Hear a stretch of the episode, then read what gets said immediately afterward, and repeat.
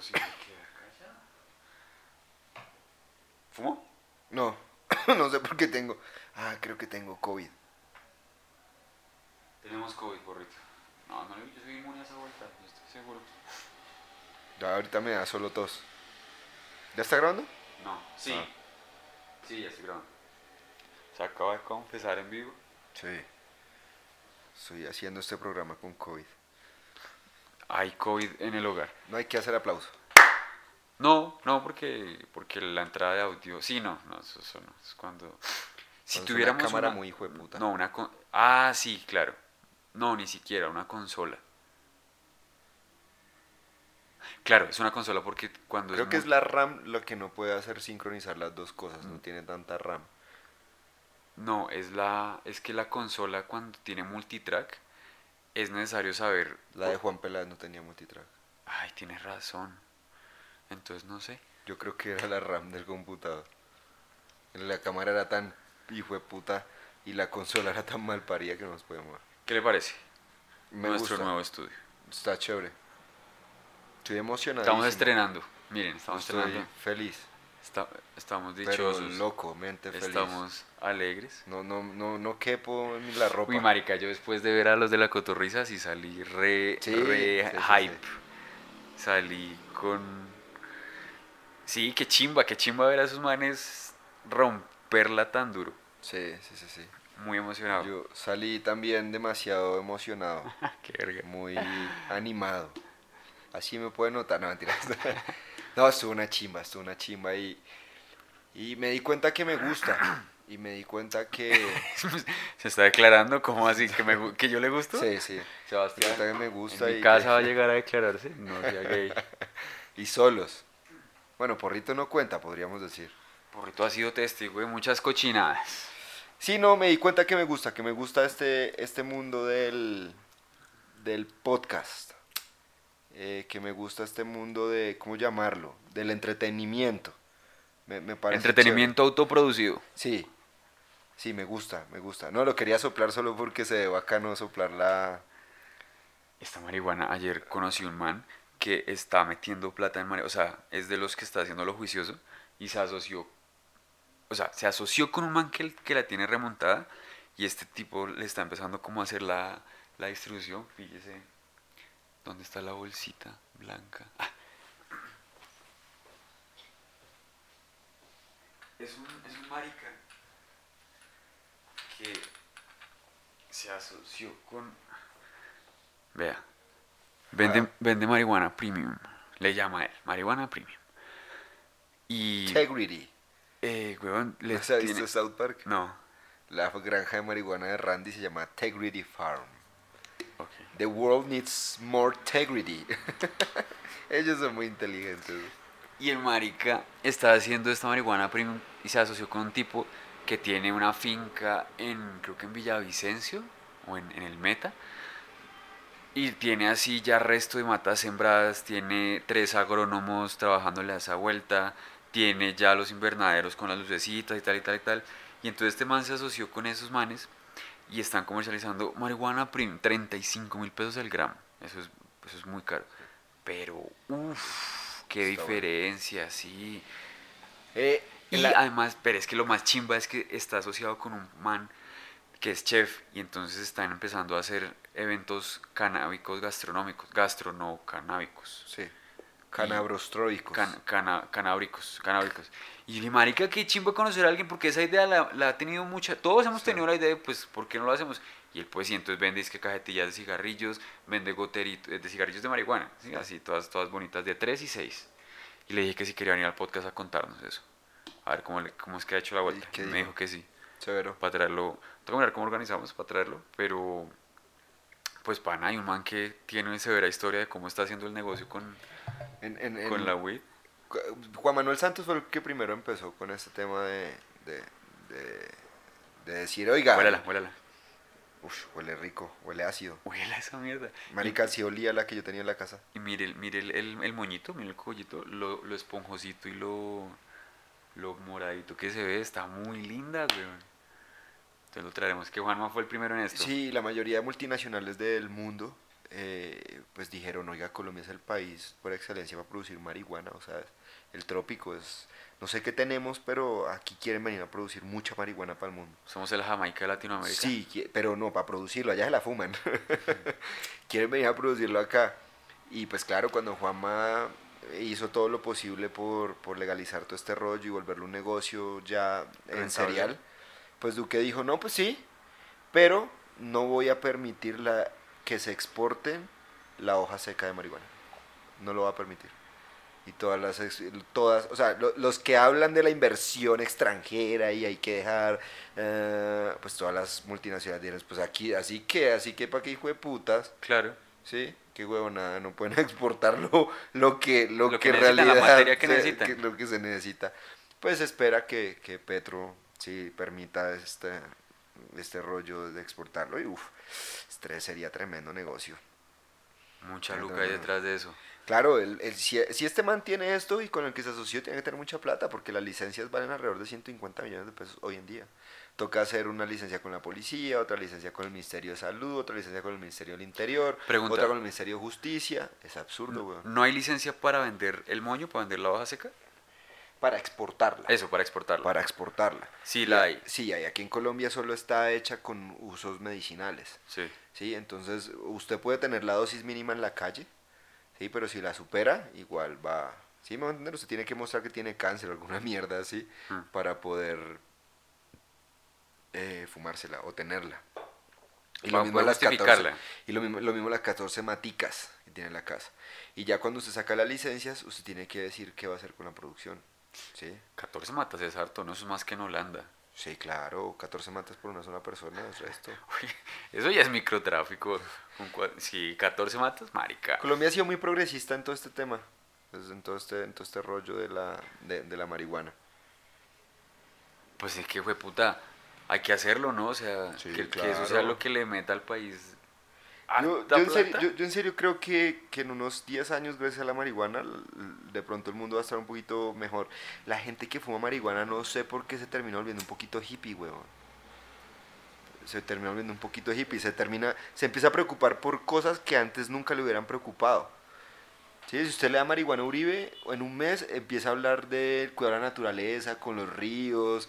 Sí, seguro, la gente, la gente que fuma marihuana se vuelve a veces hasta cansona, weón. conseguir gasolina hecha de aceite, porque De aceite de humano, ¿no? de, de judío. De aceite vegetal, así todo, marica. Huevón, ¿usted ha, ha visto noticias últimamente? de los- Usted, usted sabe que usted es mi fuente de noticias. Entre usted y un man de Instagram. ¿Sí? Son mi noticiero. Marica, eh, que, que Francia Márquez estaba hablando de que las mujeres tenían que llegar ¿Volvió a cagar? a, a ser grandes y que las mujeres en la NASA, que qué chimba tener mujeres astrólogas. Oye, hay mucha gente en serio que se emputó porque se burlaron de ella, weón. ¿Para qué están allá si no es para hacernos reír, weón? Cuando la caguen, ¿no? Pues Ay, marica. eh, Pero ¿por qué va a decir? O sea, como, como dándole fuerza a las mujeres de empoderarse y sí, tal sí, y tal. y se equivocó por decir astrónoma. Sí, claro. Dijo astróloga, weón. Qué Fue muy chistoso, ¿Y qué, qué- qué han dicho en internet? ¿Qué le No, no, no, pues le hicieron bullying y, y los, los seguidores acérrimos todos emputados porque se, las, mo- se la montaban y todo el rollo. Vi la noticia de que en, en- es el momento en Estados Unidos donde se empezó a consumir más marihuana que tabaco por primera vez. Entonces, Ah. quizás, quizás, ¿y será que los gringos están más calmados? Yo no creo, ¿será? No sé, pero, pero por ejemplo, hace poco que estuvo mi, un tío por allá, conservador aparte de todo. Ah, eso ya no aguanta ir para allá, eso Nueva York en todas las esquinas huele a vareta, una porquería el olor y todo el mundo se quejándose que huele mucho a marihuana. Seguro no debe ser así tan, tan exagerado, pero, pero sí. Sí, Por lo que yo he escuchado en las conversaciones de diferentes podcasts de, de diferentes comediantes, después de la pandemia parece que Nueva York tuvo un cambio... Lo, lo traemos, lo traemos para que, para que venga y hable. Tuvo un cambio paila.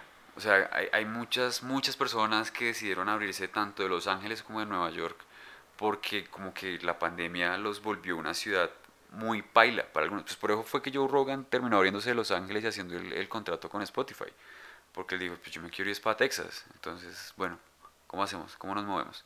Y en ese, en ese rollo es que surge la venta del podcast. Entonces, quizás su tío tenga razón, pero en general, yo no sé, bueno, ¿será que los gringos están más o menos South divididos? tiene un capítulo ahorita post-COVID de, de todos que están mencionando, bello, hermoso, muy chistoso, yo tengo que ver más South Park. Muy bacano. Los, citadinos ah, los ponen como patos. Pero no dicen cuac, cuac, cuac, sino palabras que dice un citadino. ¡Late! ¡Late! ¡iPad, iPad, iPad! ¡iPhone, iPhone, iPhone! iPhone. combustible, combustible. híbrido, híbrido. Y los ponen, solo hablan así, weón. Muy chistoso, marica.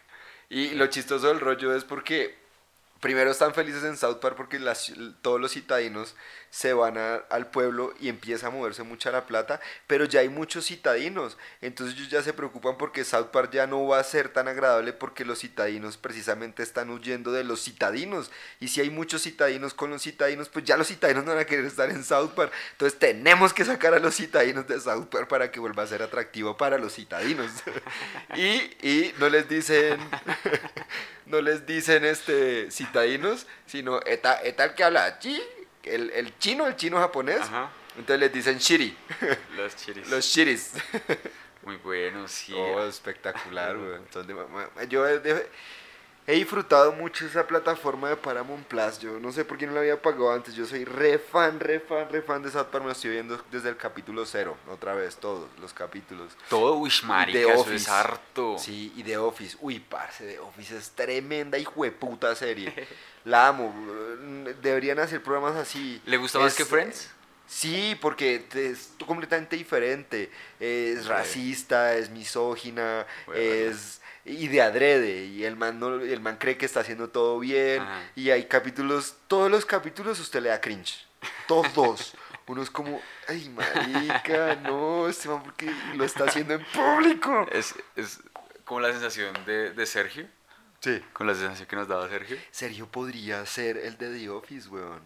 Ay, Sergio debería venir un día al podcast hablar con nosotros. Oiga, se embarazó un amigo nuestro. Sí, va a ser papá Alejín. Va a ser papá don Alejo. ¿Qué piensa? Pues Alejo escucha esto. Sí, sí, sí, Alejo lo escucha. Un amigo de mi pueblo que está aquí ahorita en Bogotá, qué pena que me lea el tema, escucha el podcast.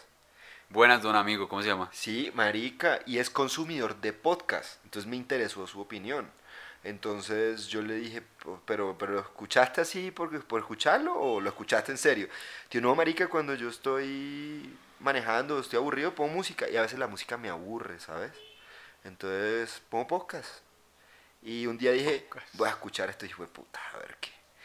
Y yo, ¿pero qué? ¿Te gustó o no te gustó? Me dijo, marica, me hicieron reír mucho, son bien entretenidos, me gustó bastante. Y yo, ¿y qué crítica? ¿Qué crítica tenés o qué? Y me dijo, pues marica, es que tienen un chiste que lo botan y es bueno al inicio. Y después más adelante lo quieren revivir y revivir. No, ya marica, murió, sigan con otro rollo. Déjenlo, ir. déjenlo ir. Yo le dije, no, ese soy yo, weón. Ese soy yo que cuando me trabo quiero. Solo me la paso pensando en lo que dije todo el rato. Y... Viene lo bueno con lo malo. sí, sí. Oiga, quería, quería preguntarle a usted, ¿usted qué opina de esta situación? ¿Qué situación, Ala? Resulta que un congresista, no, no esto no es de política, es algo moral, que... que ¿El borracho? Sí, el borracho. Alex Flores. Alex Flores, el borracho que contrató una puta en Cartagena. Me he sabido, a ver, ¿cuáles son los escándalos que tiene en este momento, hermano? Porque vi que eh, salió a pedir disculpas. El de ahora, el de ahora, hablemos del de ahora. Pues, ¿qué ha pasado?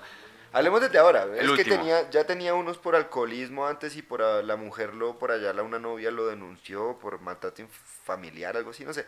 Estoy hablando mierda, pero sí tiene cosas anteriores. Pero este es que se emborrachó duro, se quería meter a un hotel en Cartagena con una prostituta.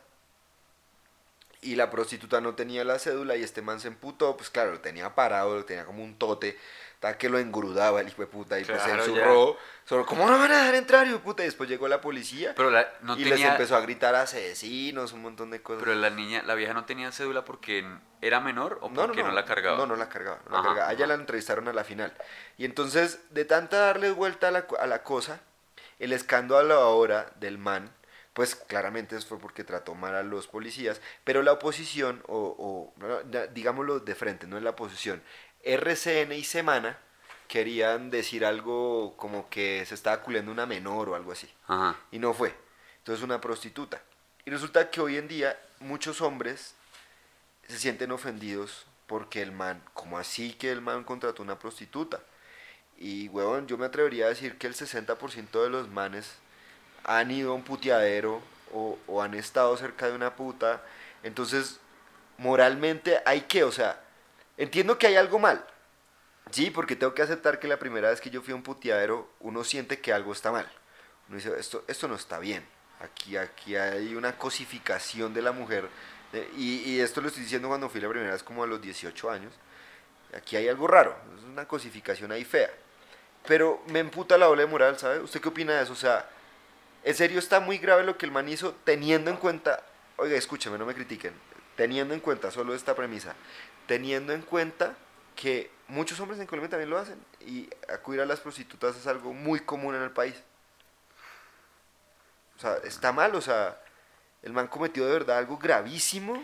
Pues sí, es que es turbio que la vieja no tenga la cédula. Eso es lo que da pie para tanto, porque... Pero es que después la entrevistaron, o sea, zafemos de ese problema. Claro, la pero weón, entrevistaron pero y es que dijo, Pille que usted es una persona que sigue las noticias. Probablemente muchas personas se quedaron en la, en la parte inicial de este man se fue con una puta, con una menor, porque es que si es menor no se habla de puta, sino se habla de menor. Entonces, es una, se fue con una no se le puede decir puta a una Es que pesa más, de 18 pesa años que más. se vende su cuerpito. pesa más. Entonces, yo creo, digamos que no, si, si el man lo hizo con una vieja que es mayor de edad, eh, es, es que el- lo, lo que le, le he venido diciendo, ¿no? Que las, el problema ese de los manes con el que las viejas no, no se solidarizan es con la soledad de ser un man. Hay muchos manes que están muy solos. Sí, hay muchos manes que están re solos, weón. Que cuando uno ve la cantidad de hombres que consumen prostitutas, uno dice, parce, sí, o sea, hay, esto es el resultado de un problema, evidentemente.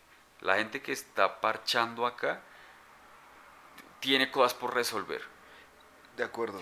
Pero el lío en que el man consuma prostituta, si no está engañando, si no está haciendo ningún mal, pues usted sabe cómo es Colombia, weón. Colombia es un Es que eso es, montón eso de es católicos arribistas.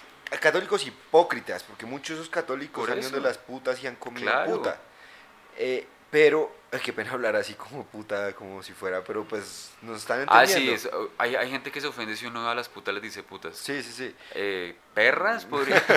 Prostitutas, Sí, digámoslo entonces. Las, las señoritas. Acompañantes Las- del la- underground. Las acompañantes. queridas, decían Las los abuelos. Las queridas.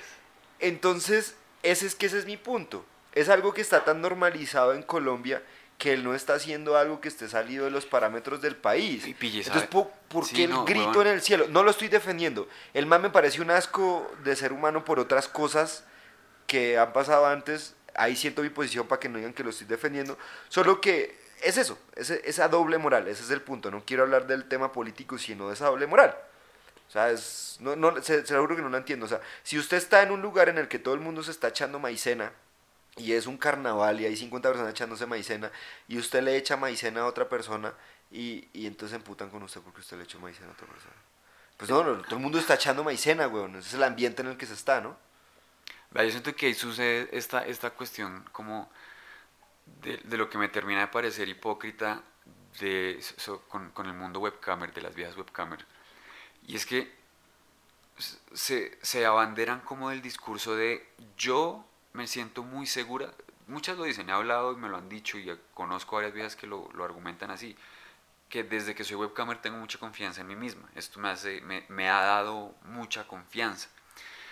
Y a mí me parece que es, es tan raro, porque lo- los, los mismos manes que ellas dicen que en la calle las morbosean, en el momento en el que llegan a la casa y lo hacen con una cámara y les dan plata, entonces ahí sí las hacen sentir seguras de sí mismas. Está, está insinuando que porque el pagan está bien. No, es que es lo que yo no entiendo. Es lo que yo no entiendo de O ese sea, tíreme un piropo, hijo de puta, pero, Pero deme sí. 50 mil pesos Pero por si yo me- aguantarme el piropo. Claro, si me da plata y me pide que me meta esto entre la cuca, y sí está bien. Pero si me lo dice en la calle, está... eh, Yo no entiendo, es que yo no entiendo y por eso creo que... No, claro, pero, pero ya, ya entendí yo, porque es el mismo punto que le acabo de decir ahorita.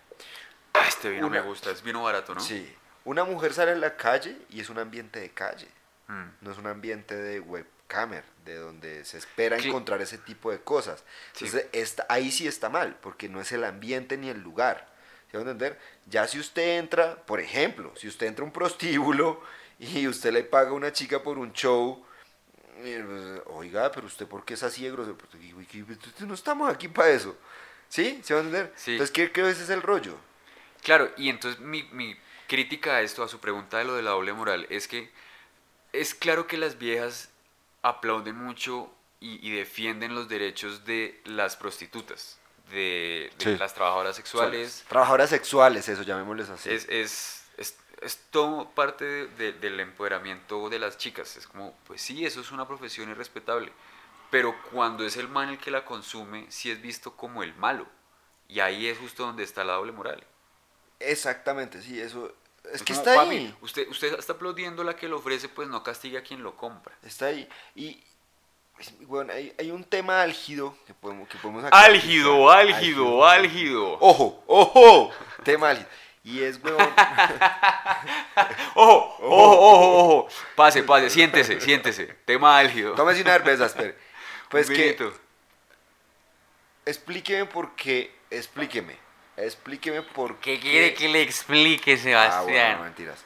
No, es que iba a decir que cuál es el problema de que haya turismo sexual en Cartagena, por ejemplo. Sacando que sean menores de edad, ¿no? Mm. Pues, marica, las colombianas todo el mundo dice que están muy buenas. ¿Qué hacemos? ¿Será que somos, nos volvemos oficialmente el centro de putas y drogas del planeta? Porque eso nos daría toda la plata. Y hay viejas que están para eso. Seríamos el castillo del mundo. Sí, somos las paisas. Troya, cambiamos el nombre de Colombia a Troya. y los griegos, no como VIP. VIP Medellín, ya, ya llegan, pero es con... Puede, puede sonar paila, o sea, puede sonar como que estamos diciendo que las paisas son putas. Lo que estamos diciendo es que si Colombia se vuelve el puteadero del mundo, ¿Y dónde deja Cali? le, le iría... le- sí, Está usted hablando de las mujeres bonitas, no sí, de donde haya sí, más putas o no eh, putas. También, yo creo. No sé, ¿cuál será, cuál será el sitio? Pues que mire, eh, está muy bien sabido que hay mucho extranjero, mucho extranjero, que viene aquí a Colombia a armar parche y a salir y a levantarse una latina. Por PPP, Sí. perras, putas y pepas. No, hay unos que los quieren hacer no, no pagando, sino, sí, Ah, claro, por el reto. el reto de levantárselas y Sí, lo hacen. Sí, o sea, e- es un es una incita a Colombia a ir a salir de victoria. rumba en Medellín. Es una victoria. Sí, Comer- un comerse una colombiana es una y victoria un para la extranjero quiere salir de rumba en Medallo, porque es que las mujeres son muy lindas. Hasta uno quiere ir de rumba a Medallo a levantarse una mujer en Medallo, en Bucaramanga, en Si Cali. está soltero, exclusivamente si está soltero. Sí, de acuerdo. Pero, pues, el tema del turismo sexual creo que es la explotación sexual a las que están sufridas las mujeres. Si se regula, huevón, si regulan eso. ¿No? O sea, como que, Claro, sí, como pero que es que ocho entonces- días les pagamos salud, pensión. O estoy siendo yo muy hijo de puta, No porque. sé, no sé, No, de- porque sé. de nuevo- Vean, estoy siendo ignorante. de- ignorante. Claro, el problema, o sea, suena muy tentador y yo creo que funcionaría. Pero de nuevo, el problema es que uno sabe que toda esa situación es resultado de un problema. ¿sí? O sea, es, Sí. es raro. O sea, uno no siente admiración por alguien que diga, quiero ser prostituta. En Tabú Latinoamérica sacaron una. ¿Una qué? Una mujer. Que decía que quería ser puta. Sí, que era el mejor trabajo de la vida y que lo hacía, o sea, que, que lo hacía con convicción, con amor y que era su trabajo. O sea, así como cuando usted sale Y- a contar sus chistes, ella sale a contar sus chistes en otro micrófono. Seguro, mire, seguro que sí hay viejas que lo disfrutan. Seguro que sí hay para, los, para las que no es un, un martirio. Pero inmediatamente yo diría, cuénteme usted qué tipo de vida ha tenido, cuénteme Sí, cómo sí. fue su mamá y su papá con Sí, usted, toca mirar el- cuénteme, de- de atrás. porque se lo juro que no viene de un colegio lindo, con amor, paz y navidades hermosas. No, una vez hablé yo con tres hermanas que eran putas. Las tres, estaban ahí, las tres, re lindas. Pelotas. Eh, no, en, bra- en, en coquitos, en, en, sí, en, en panties. Y yo dije que venga, voy a hablar, a conocerle la vida a las viejas, a ver qué es lo que... No, marica, la vida que tenían esas tres chinas era demasiado densa, o sea, era demasiado densa. de puñales, de papá violada. O sea, fue una, una historia que yo. Y me la contaron, weón, como en minuto y medio. Y aparte es que es terrible, ¿no? Ya metiéndonos al tema de la, del negocio de la prostitución, es, es duro. O sea, por ejemplo, ir a un lugar y, y sacarlas, ¿no? Como, como decirles, oiga, le pago tanto y, y vámonos para El otro fincho, lugar. por el no, fincho. No tienen esa o sea, no pueden. ¿Se va a entender? No, no son dueñas de su tiempo. No, son dueñas de lo, que quieran sí, hacer. Claro. South Park tiene un capítulo del putas, qué pena, con respecto Cítelo, cítelo porque a las- incentívenos. Yo creo Sí. que la gente y yo también quiero ver más South Park. al trabajo sexual y es que en el colegio de South Park es- hay unas niñas que están vendiendo besos. Venden besitos, besitos. Y Piquitos. Butters, Butters es, cabrón, nunca has dado un beso, idiota, eres un mamón. Entonces lo obligan a ir allá, a, porque lo obligan. Y le pagan, le dicen, maldita sea, ¿cómo que no has besado a una mujer? Y lo pagan por besarse y el man como, es el mejor negocio del mundo. Y en realidad las que trabajan son las viejas, ¿sí? Y llega un man, que es Butters, y se vuelve el chulo de todas esas perras, weón. Se vuelve el chulo. Porque después es tan bueno con las niñas que dan besos que las prostitutas grandes que no dan besos y no mamadas y culiadas Sí. quieren que él sea su chulo porque les paga salud, les paga pensión, les da, les hace un ahorro para la casa y todo el cuento. Marica, de- de- de- Es un porque bonito chulo. Sí, pero lo, lo, lo, lo chistoso del cuento es que las chicas tenían su propio negocio, pero nunca se organizaron y llegó un man y les dijo, de ahora en adelante, todo lo que ustedes se ganen me lo dan a mí perras, porque es que le enseñan que él tiene que hablar así, Ajá. no les puede decir por el nombre, y tiene que tener una perra mayor, entonces, bueno, perras, todo lo que ganen me lo dan a mí de ahora en adelante, y yo soy el que me encargo de darles para sus cositas. No se la pueden gastar en lo que ustedes decían. Y yo, uy, qué mono tan denso, weón. Porque ellas lo ponen todo. es, y así es. Ellas lo ponen todo, weón.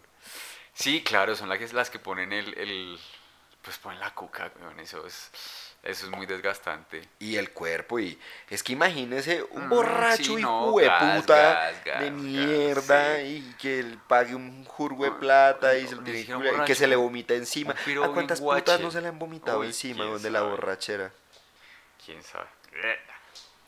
No. No, qué asco. Uy, no. Sí, sí, baila. el- por eso le digo. Sí, Pero me sí. tiene consternado eso porque dentro de mí siento que es hipócrita que muchos hombres colombianos, las mujeres les doy, tienen todo el derecho de hacerlo. No sé por qué creo que sí, pero siento que es así. Me parece hipócrita que los hombres lo critiquen. Pero hipócrita de cualquier sentido. Es como a lo bien, hijo de puta. O sea, usted, o sea, cállese. O sea, si, Es si que usted- es senador, es diferente, yo soy un ciudadano a pie. Y el acto es el mismo, cabrón, o sea... Ni que él No, hubiera vea, salido en un uy, video claro, diciendo, Paila, paila. promuevo el consumo de las prostitutas. No, paila, paila, porque si usted cree que la moral cambia con respecto a su estatus, pues usted es un cretino. Sí, de acuerdo. y- y, Estamos o sea, llenos de queretinos. Lo, lo que usted sea, o sea, si usted ha comido prostituta, si usted ha pagado, si usted se ha mandado a pesar, como dicen los comediantes, y está criticando a este man Alex Flores, Sí. pues no, madure, de verdad usted es muy hipócrita. Sí. Y, y, pues no, no tiene derecho moral, no, no es usted mejor ciudadano ni Que mejor él, persona sí. que él. Porque en últimas eso lo hacen, imagino, lo, lo dicen en voz alta para sentirse. Terrible, no, ¿cómo así? Él, un, todo un senador. Yo sí, pero él. ¿Qué, cabrón? O sea, no. Pero Sí, no, no, no lo estoy defendiendo, solo es el hecho del, del tema de la, de la Es que toda la situación es turbia, toda la sí, situación sí. es turbia porque es que... Es asquerosa. Y aparte el man sale a decir para desviar los temas que es alcohólico. Sí, y que, y que sale, que promete nunca más volver a tomar, que... es como- que- es como- sí vi eso, esa parte la vi. Yo no soy el culpable. Yo no soy el culpable. El culpable es la cerveza y el alcohol. Yo soy una buena persona. Saca algo pero de es mí. que ellos sacan algo de mí y, y no me controlo. C- Cállese, cabrón. Las sustancias no son las culpables de lo que usted haga. Sí, esa idea, esa idea que vendió el alcohol de que le permite a la gente portarse mal y salir impune, pues es que por eso es tan peligroso. Yo eso- era un ignorante. Hubo un momento en el que yo creí eso. Que yo decía, no, cosas que uno haga borracho, pues es borracho porque no soy yo. Y después yo empecé a crecer y yo dije, no, mamón. O no seas pinche, no mamón. seas pinche cabrón. Sí, te estás haciendo bien pendejo, güey. no, me encanta, de- me encanta la musicalidad, la musicalidad mexicana para los chistes. Lo, lo- lo- es como un arrullo. Me parece que por eso los paisas tienen un- un- una cosa rica en la voz, porque es eso, se siente que es un acentico como que lo va manejando. Ay, no, no te das cuenta, güey, que de repente. Como que uno todo el tiempo está ahí, a qué hora llega, a qué hora llega, a qué hora llega. Y es muy lindo escuchar mexicanos contar chistes. Qué lindo, marica, Ricardo Pérez, me encantó, weón. Me encantó ese man, me pareció muy, muy capo. Lo hizo genial. Qué chimba, qué chimba, qué cosa era. Ovación de pie, el Jorge Eliezer se paró a hacerle ovación. Qué chimba de show. Marica, me vi el- el- la, la conversación que tuvo Mark Zuckerberg con, Joe Rogan. con Joe Rogan. No me la he visto. Jue puta. Pues Zuckerberg está ahí, ¿no? Es el, el piro está fronteando el avance eh, tecnológico, el, el avance de la, de la realidad aumentada, de la realidad virtual. Está ahí, está metido. Y, weón, en 5 o 7 años ya uno va a estar viendo con hologramas, básicamente. ¿Cómo hacer para enseñarle a la gente que no somos libres y que no tenemos vida privada entre, prácticamente? O sea, ¿cómo, ¿cómo hacemos para decirle a la gente que desde el momento que consumen... Yo queri- he querido buscar la forma de explicarles que desde el momento que cogen un celular, ingresan sus datos, abren Facebook, empiezan a buscar en Google, empiezan a buscar en YouTube, ya dejan de tener vida privada. O sea, no existe, hoy en día la vida privada no existe. Está completamente, o sea, salida, o sea, no, no, no existe. Y la gente no entiende eso. A mí eso me preocupa mucho, porque el día en el que se den cuenta se va a formar un verguero terrible.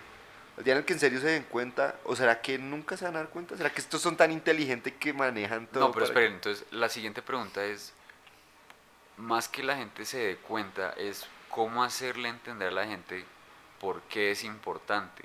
Porque puede que no, no, no tengan claro, no tiene vida privada. pero ¿y qué? Hay gente que, ¿y qué? Ah, bueno, que decirles por qué es importante que ¿Para qué sirve la uno vida no sea un libre abierto para todo el mundo. Es, el, es el, la- el problema, porque ¿cuál es el problema? Oiga, y sí, usted me hizo pensar en eso. ¿Será que a mí es el único que me importa que me estén leyendo todo el tiempo, me estén analizando y sea un dato más por una tendencia y ya sepan cómo venderme, qué venderme, qué llegarme, qué llamarme, qué hacerme? Hay un capítulo de South Park. Le está haciendo, le están pagando. No, sí, no ha hecho nada No, más no, ver South Park. que estos chinos triple y putas están haciendo algo, lo que sea, no, no importa lo que sea que estuvieran haciendo, porque lo importante es que de un momento a otro uno mira el celular, le da clic a una, una publicidad, todo se pone blur, se pone, ¿cómo se dice eso? Este, Borroso. Borroso y negro, y después se ilumina otra vez y están comprándose unos tenis y comiendo helado. Y se preguntan, maldita sea, pero ¿por qué estamos aquí si teníamos que salvar a Kenny? ¡Puta! Lo volvió a hacer el internet otra vez. Y es que la gente no se ha pensado si la decisión que está tomando en serio la está tomando. ¿No les preocupa eso? Que seamos los dueños de nuestras propias decisiones. Porque eso es importante. No sé, marica, pero a mí me preocupa no vivir la vida que yo quiero vivir, sino la vida que me están haciendo vivir, huevón. Pero si la vida que le están haciendo vivir es una vida mejor que la que usted pudiera llegar a por usted, Pero yo a no tener estoy por usted mismo. tenerla. Pero es que hay una gran diferencia entre. Usted ha visto que hay gente que prefiere vivir la vida obedeciendo. Hay gente que prefiere vivir la vida obedeciendo. Sí. Entonces, pues es un sistema que le conviene a mucha gente. O bueno, sí, en- entonces en su mayoría estaría bueno. es que, por ejemplo, pille, es que en- escuchando a Mark Yo no quiero ser de la güey, no, de o sea, acuerdo. es que, no porque quiera, me sienta es- especial, solo yo quiero no, tomar mis marica, decisiones. Es que es re raro, huevón. Es que es muy raro porque esta vaina del internet nos está planteando un problema nuevo para la forma en la que los humanos nos relacionamos. Y es, por ejemplo, me- man- ese Mark Zuckerberg, es repilo, ese tipo sabe mucho, es cero man clarito, lo que sabe lo sabe muy bien. Mm, para crear recuerdos, resulta que un, gran problema y, y a lo que le apunta su meta, su, su empresa meta, Facebook, Instagram y WhatsApp son las tres principales del marica. Es a crear, a, poder replicar la sensación de presencia humana a pesar de que no haya presencia humana. Eso es lo que están buscando, para que la gente pueda sentirse lo más cerquita posible. Que, pues, primero me habla a mí de un man que se ha sentido muy solo, ¿no?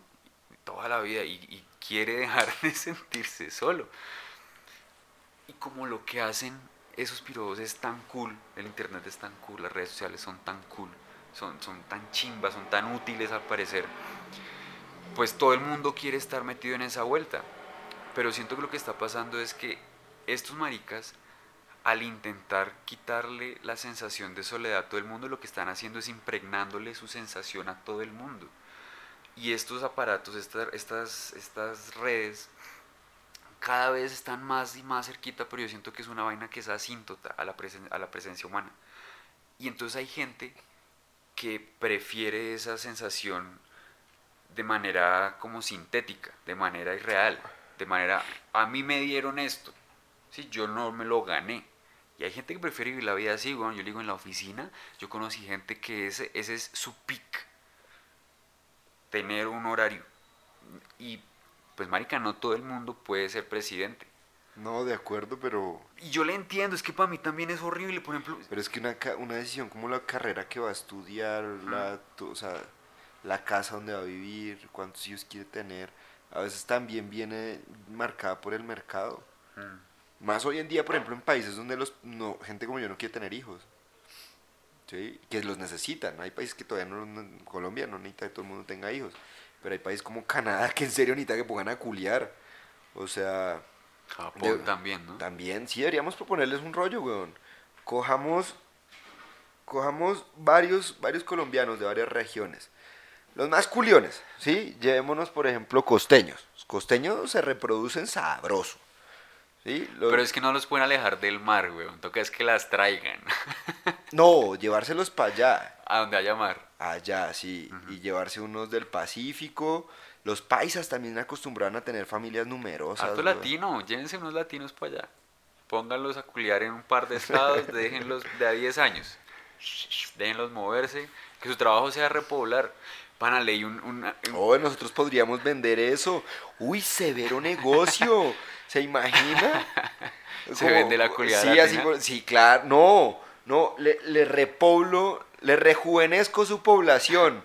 Le ofrezco un rejuvenecimiento poblacional. Colágeno nacional. Somos el Q10 del mundo. nos, vendemos, nos vendemos en la tica. Colombia Q10, rejuvenecimiento social. Traído desde el Urabá. Les prometemos que en 15 años ustedes van a tener 3.000 jóvenes más de fuerza laboral y cotizando para su sistema pensional que se está cayendo. Están viejos, están viejos. Marica, leí, leí que dice que si juntamos a todos los humanos que están vivos en este momento, hombro con hombro, la extensión de tierra que ocupa esa línea, ¿sabe cuál es? Póngale. Hombro con hombro. Sí, todos los humanos juntitos, uno tras otro. ¿Cuánto habrá de hombro a hombro? Eh, calcúlele... 50 centímetros. Sí, 80. 80 por ahí. Yo le voy a poner 50 porque la multiplicación sale muy puta. Y hay 8 mil millones de habitantes. 50 centímetros por 8 mil, eso da 40 mil millones de centímetros. Dividido entre mil, no, ya me perdí. Se le dio el dato en centímetros. Yo digo que hay 40 mil millones de centímetros. Y en tierra, pongámoslo en términos terrestres. Es decir, ¿cuánto ocupa? O sea, si daría la vuelta a la Tierra. ¿Cuántas vueltas a la Tierra daría eso? Sí. Yo diría que unas dos vueltas a la Tierra. Marica, ocupa la extensión de un estado de Estados Unidos. En Alaska caben todos los humanos. Oh, si nos ponemos. Ah, ya, es que yo le entendí hombro con hombre, pero en fila. En fila, a lo largo. Y ahora me hizo pensar, ya no sé cómo era la, vuelta. O sea, no sé si ya le entendí. A, lo largo. Juntarlos así todos. Sí, apretaditos, así. Oh.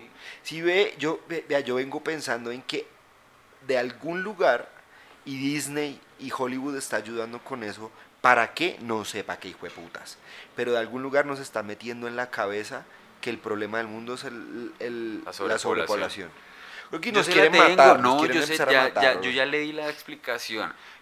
Estas cosas, los, los que saben usar las redes sociales, porque es que no son los que se las inventaron, sino son los que aprendieron a manejarlas en su favor, están haciéndole ver a las personas que estar solo es mejor idea, porque la gente sola compra más. Oh. Es eso. Y pues si todos tienen miedo de que si se reproducen matan y dañan al planeta, porque todos queremos que el planeta viva, pues ¿para qué? ¿Para qué uno se reproduce? Pero entonces hay una contradicción que es lo que yo le he dicho siempre. Si no tienen gente reproduciéndose a lo loco, no van a tener gente que les trabaje, que gane plata, por tanto que consuma sus productos.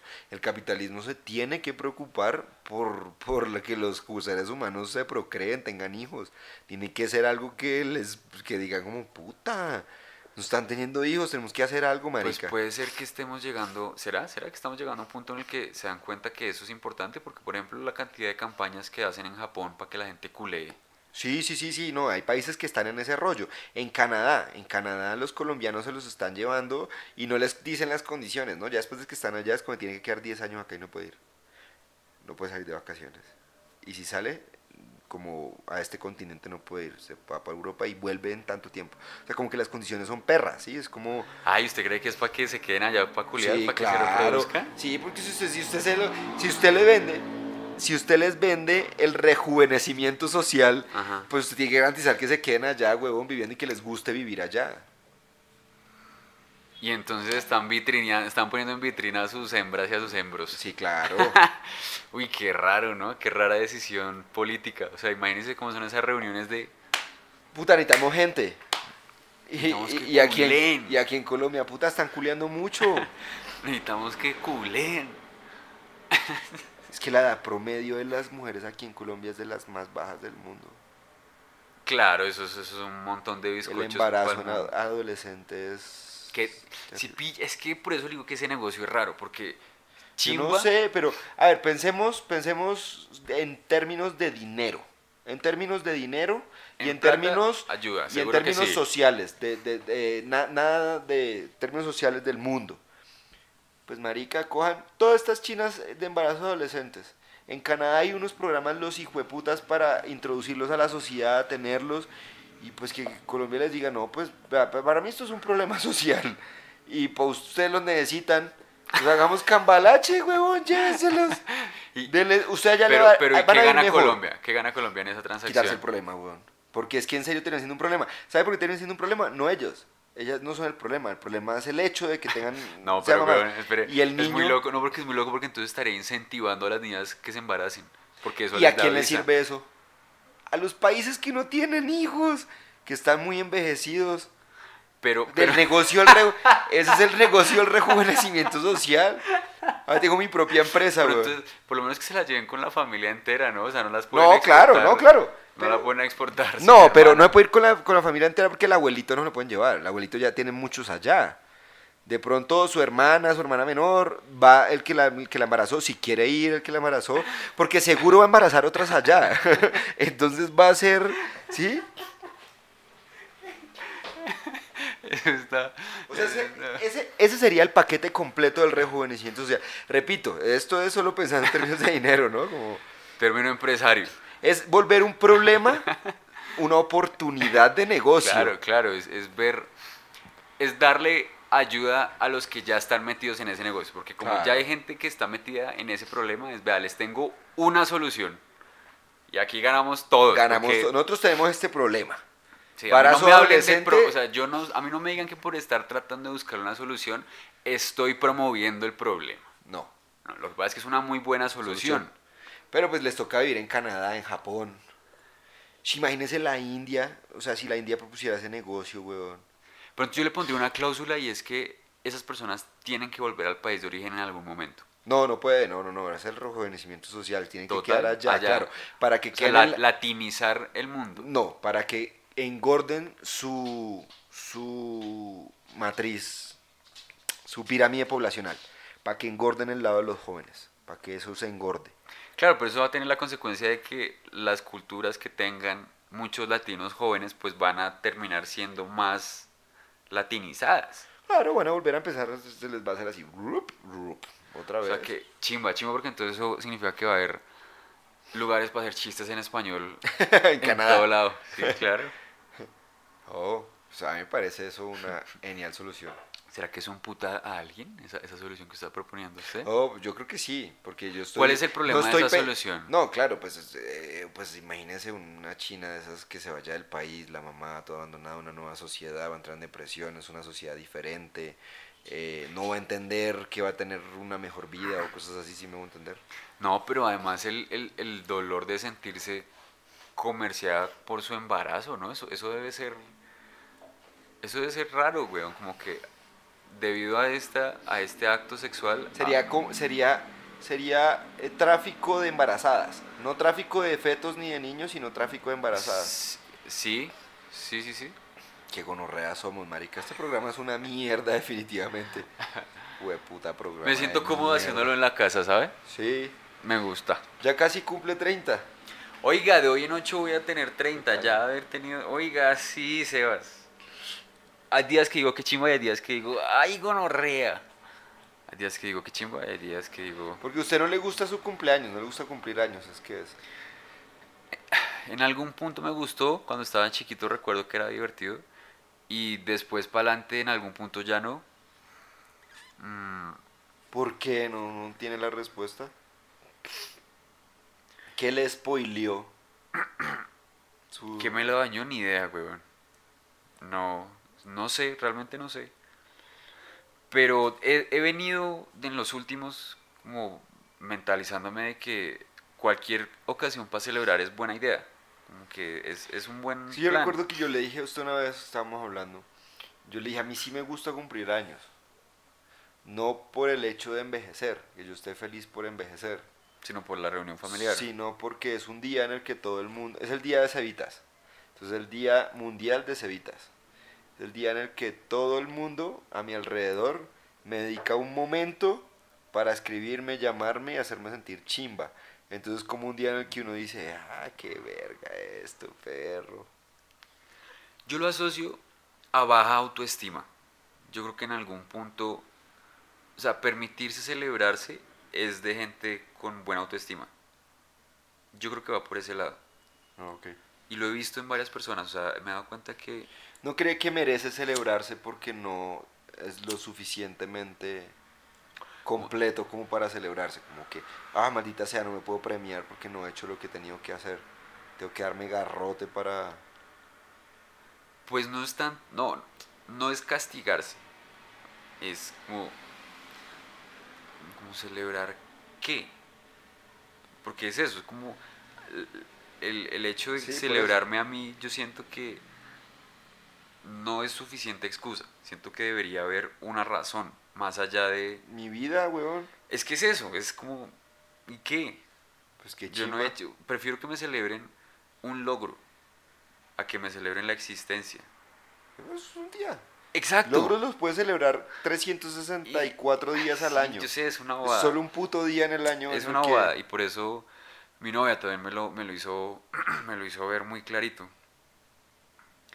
Me dijo que yo no sabía recibir amor. Y es- nos dimos cuenta, pues fue por porrito. Porque pues todo el mundo quiere consentirlo y es todo lindo y es todo tierno. Y no se deja el hijo de puta, no se deja dar amor. Yo le dije, es que este perro no sabe dar amor. Ah, no, ella me dijo, eso. que Ah, es que es reflejo suyo, entonces porque el perro tampoco sabe recibir amor. Ahí fue la conexión que hice con, con eso que me dijo Sofi.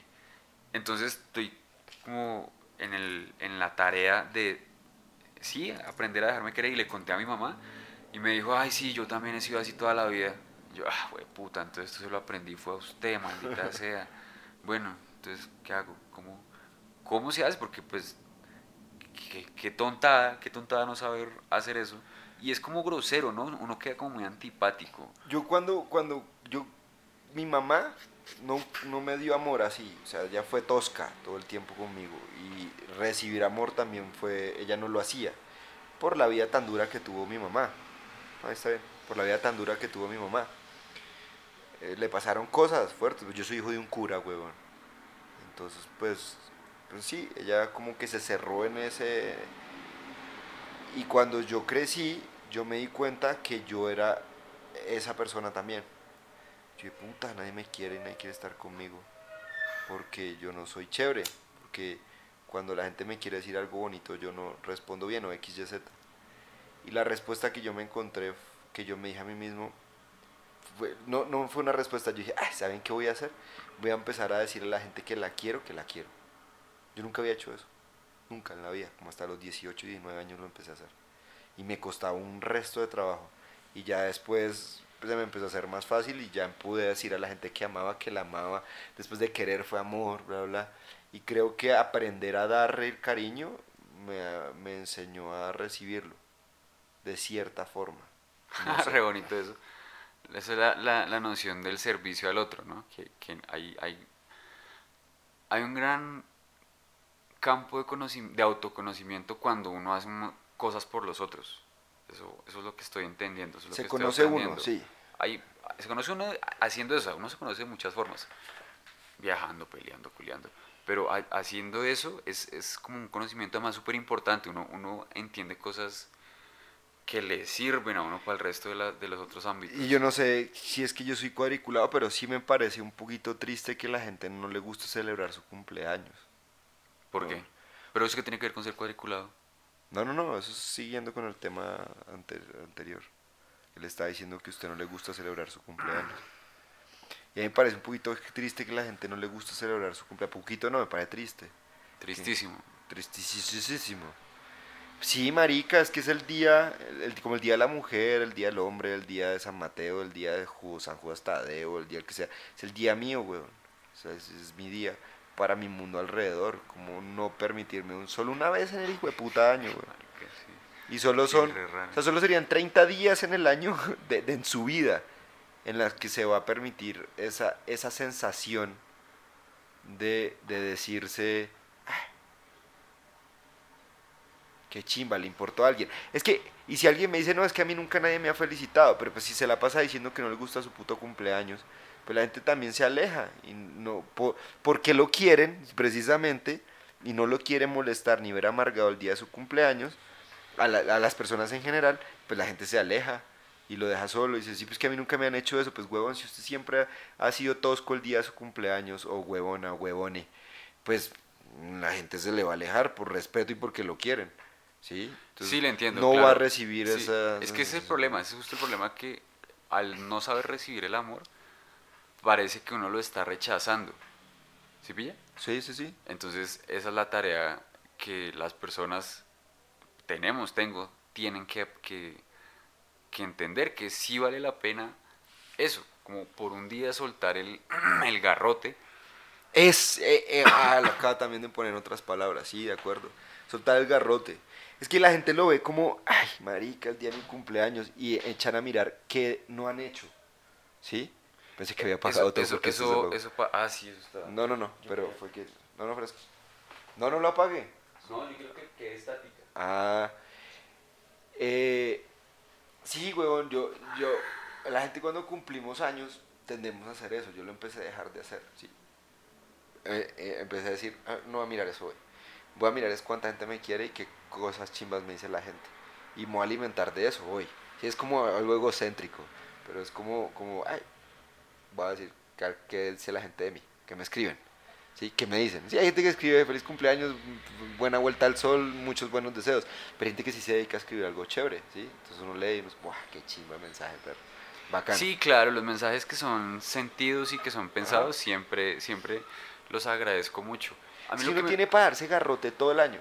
Sí, El 31 de diciembre la gente lo usa para darse garrote. A lo bien. Es el día en el que yo creo que la mayoría de las personas se dedican a darse garrote. Puta, un año más, no hice. O sea, marica, pasó todo el año porque no se dio garrote todo el año. No sé, yo no lo entiendo, yo pienso diferente. Es como que hay que disfrutar esos días. No quiere decir que yo no me dé garrote, hay días en los que me doy tanto garrote que no quiero ni levantarme de la cama, quedo como, ay, soy un asco, qué porquería, no he hecho lo que quería hacer, y me aburro y me siento en un parque a leer y no quiero hacer nada ni que me moleste. Hay gente que recomienda en, en, en estas vainas como de manejo del tiempo y organización del tiempo y así, eh, eh, de, de organizar prioridades,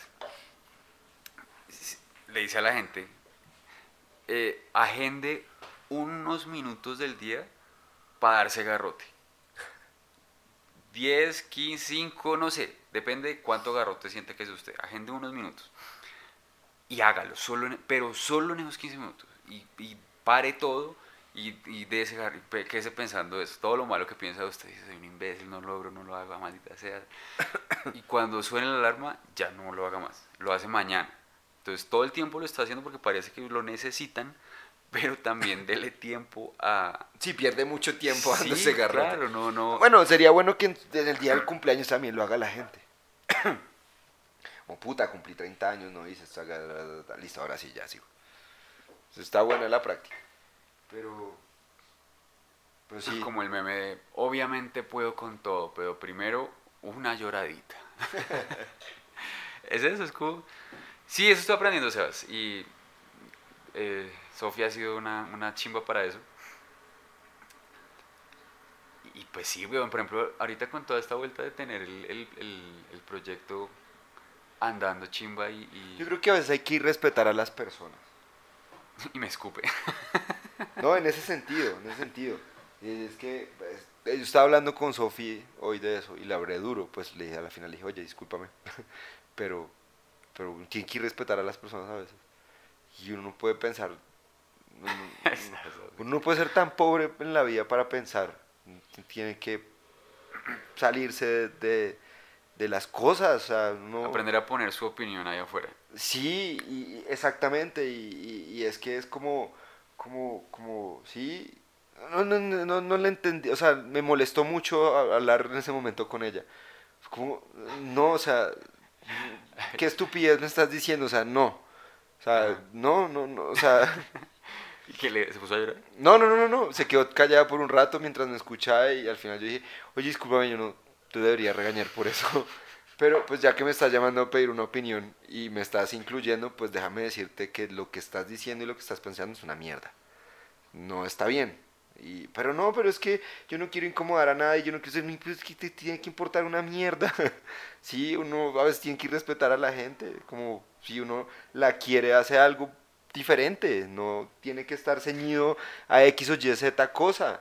Claro, Y- además entiendo que la, la celebración también es para el combo, no es solo para uno. Entonces, pues es muy chimba que haya una, una razón para que un combo se reúna. Exactamente. Mm. Sí, por eso le digo, ya, yo entendí, yo entendí y ya desde hace un, un par de, yo un par de cumpleaños, he venido en- eh, como, sí, es una bobada, es una bobada que, que viene además de un lugar muy pobre mentalmente, que, que no aporta, o sea, no permitirse celebrarse no aporta. Las cosas que estoy haciendo ahorita y tengo un planeador todo bonito. Y es que seguramente uno a los años que cumple ha hecho algo chimba. Algo lo ha hecho. De pronto no lo que uno esperaba o como lo quisiera, pero uno ha hecho algo. Sí, hay un camino recorrido. Es que eh, creo que ahí aplica la frase cliché. Eh, No, no, no, tam- no solo lo estoy diciendo por ustedes, sino tengo una amiga, por ejemplo, cumplió 30 y no quería que la llamaran ni le dijeran ni nada y estaba llorando y todo el rollo y antes del cumpleaños fue todo un drama. Decía, porque la gente, o sea, es viene la frase cliché de fijarse, no fijarse en el camino que se camina y no voltear para atrás y decir, uy, esa montaña que pasa estuvo chévere, el charco estuvo bacano, solo, so- solo miran que saltaron el charco y cayeron en un barrial y se ensuciaron los zapatos, pero no, no el camino en general. Y yo creo que, que importa. Cada quien tiene sus problemas a su manera, ¿sí? Eh, yo tengo, he logrado cosas que me, que me he prometido, pero hay otras cosas que no he podido hacer, porque soy un perezoso, porque no se han dado tampoco. Pero pues hay un camino, weón. Es, es chévere. Eso, más o menos lo que usted siempre me ha dicho cuando yo digo algo malo de mí. Usted me dice, ah, pero usted ha hecho esto, aquello, bla, bla". Y yo, pues sí, no, es porque no se dan las cosas como yo quiero que se den, entonces todo es una mierda, pues no. Pues debería también aplicarlo, la gente debería también aplicarlo para pa, pa así, weón. L- O sea, en la- con las clases que estoy tomando con Brian, de, de- yo no sé, son clases de que, de stand-up comedy, puede ser, eh, de, del camino del comediante. En últimas, las clases de comedia son un man contándole a otro cómo ha sido su camino y este tratando de descubrir cómo va a ser el de este. Ayer me dijo, eh, protege tu proceso. Y me quedó sonando resto porque si, uno no está pendiente de ese proceso propio, de, de cuidarlo tal como sea que toque, pues marico, uno lo está viciando, está, está, está dejando que entre cosas que no son de uno. Y es imposible que quien esté protegiendo su proceso no quiera celebrárselo. ¿sí? No, no tiene sentido por definición de, de decisión, pues que me diga como, oiga, sí. Sí, o sea, si, si es el camino que usted está escogiendo tan bobo, o sea, si es lo que usted está haciendo y lo está haciendo y lo está haciendo, pues bueno, hágalo hasta que, hasta que algo, pero hágalo. Y yo sé que para muchos de, de- de sus conocidos, no, no porque no creyéramos que usted no fuera capaz, sino porque es un mundo difícil, este, nunca esperamos a que usted llegara a donde está. Entonces es como, o sea, para uno también es una sorpresa. Para todos. Hasta para no me la creo.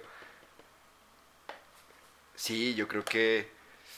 Y ya, y ya hablando a título personal, es que dejar. Yo creo que una de las mejores maneras de, pro- de proteger su proceso, su camino ninja.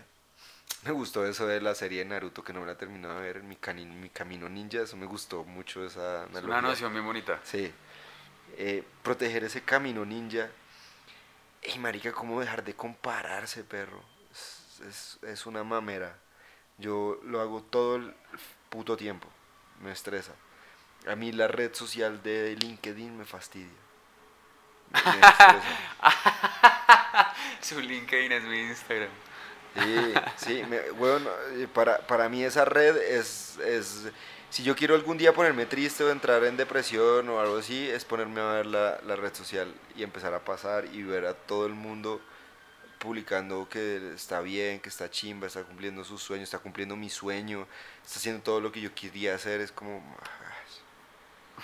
puta madre, uno como, ay, yo- Rafa lo dijo, weón. yo hablaba de eso con el casco, el casco no lo hace. Yo le decía, pero ¿cómo no hace? Me dice, ay, que me importa un culo, weón, en serio.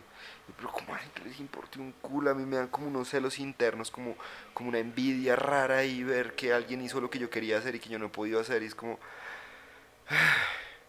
Y me estreso, me frustro. Digo como, "Ah, ya ni para qué lo intento, ya, esta mierda, ya no... Ahí es, ahí es donde uno tiene que aprenderse a hacer el, el, el hack mental, weón. El, el hackearse esa, esa...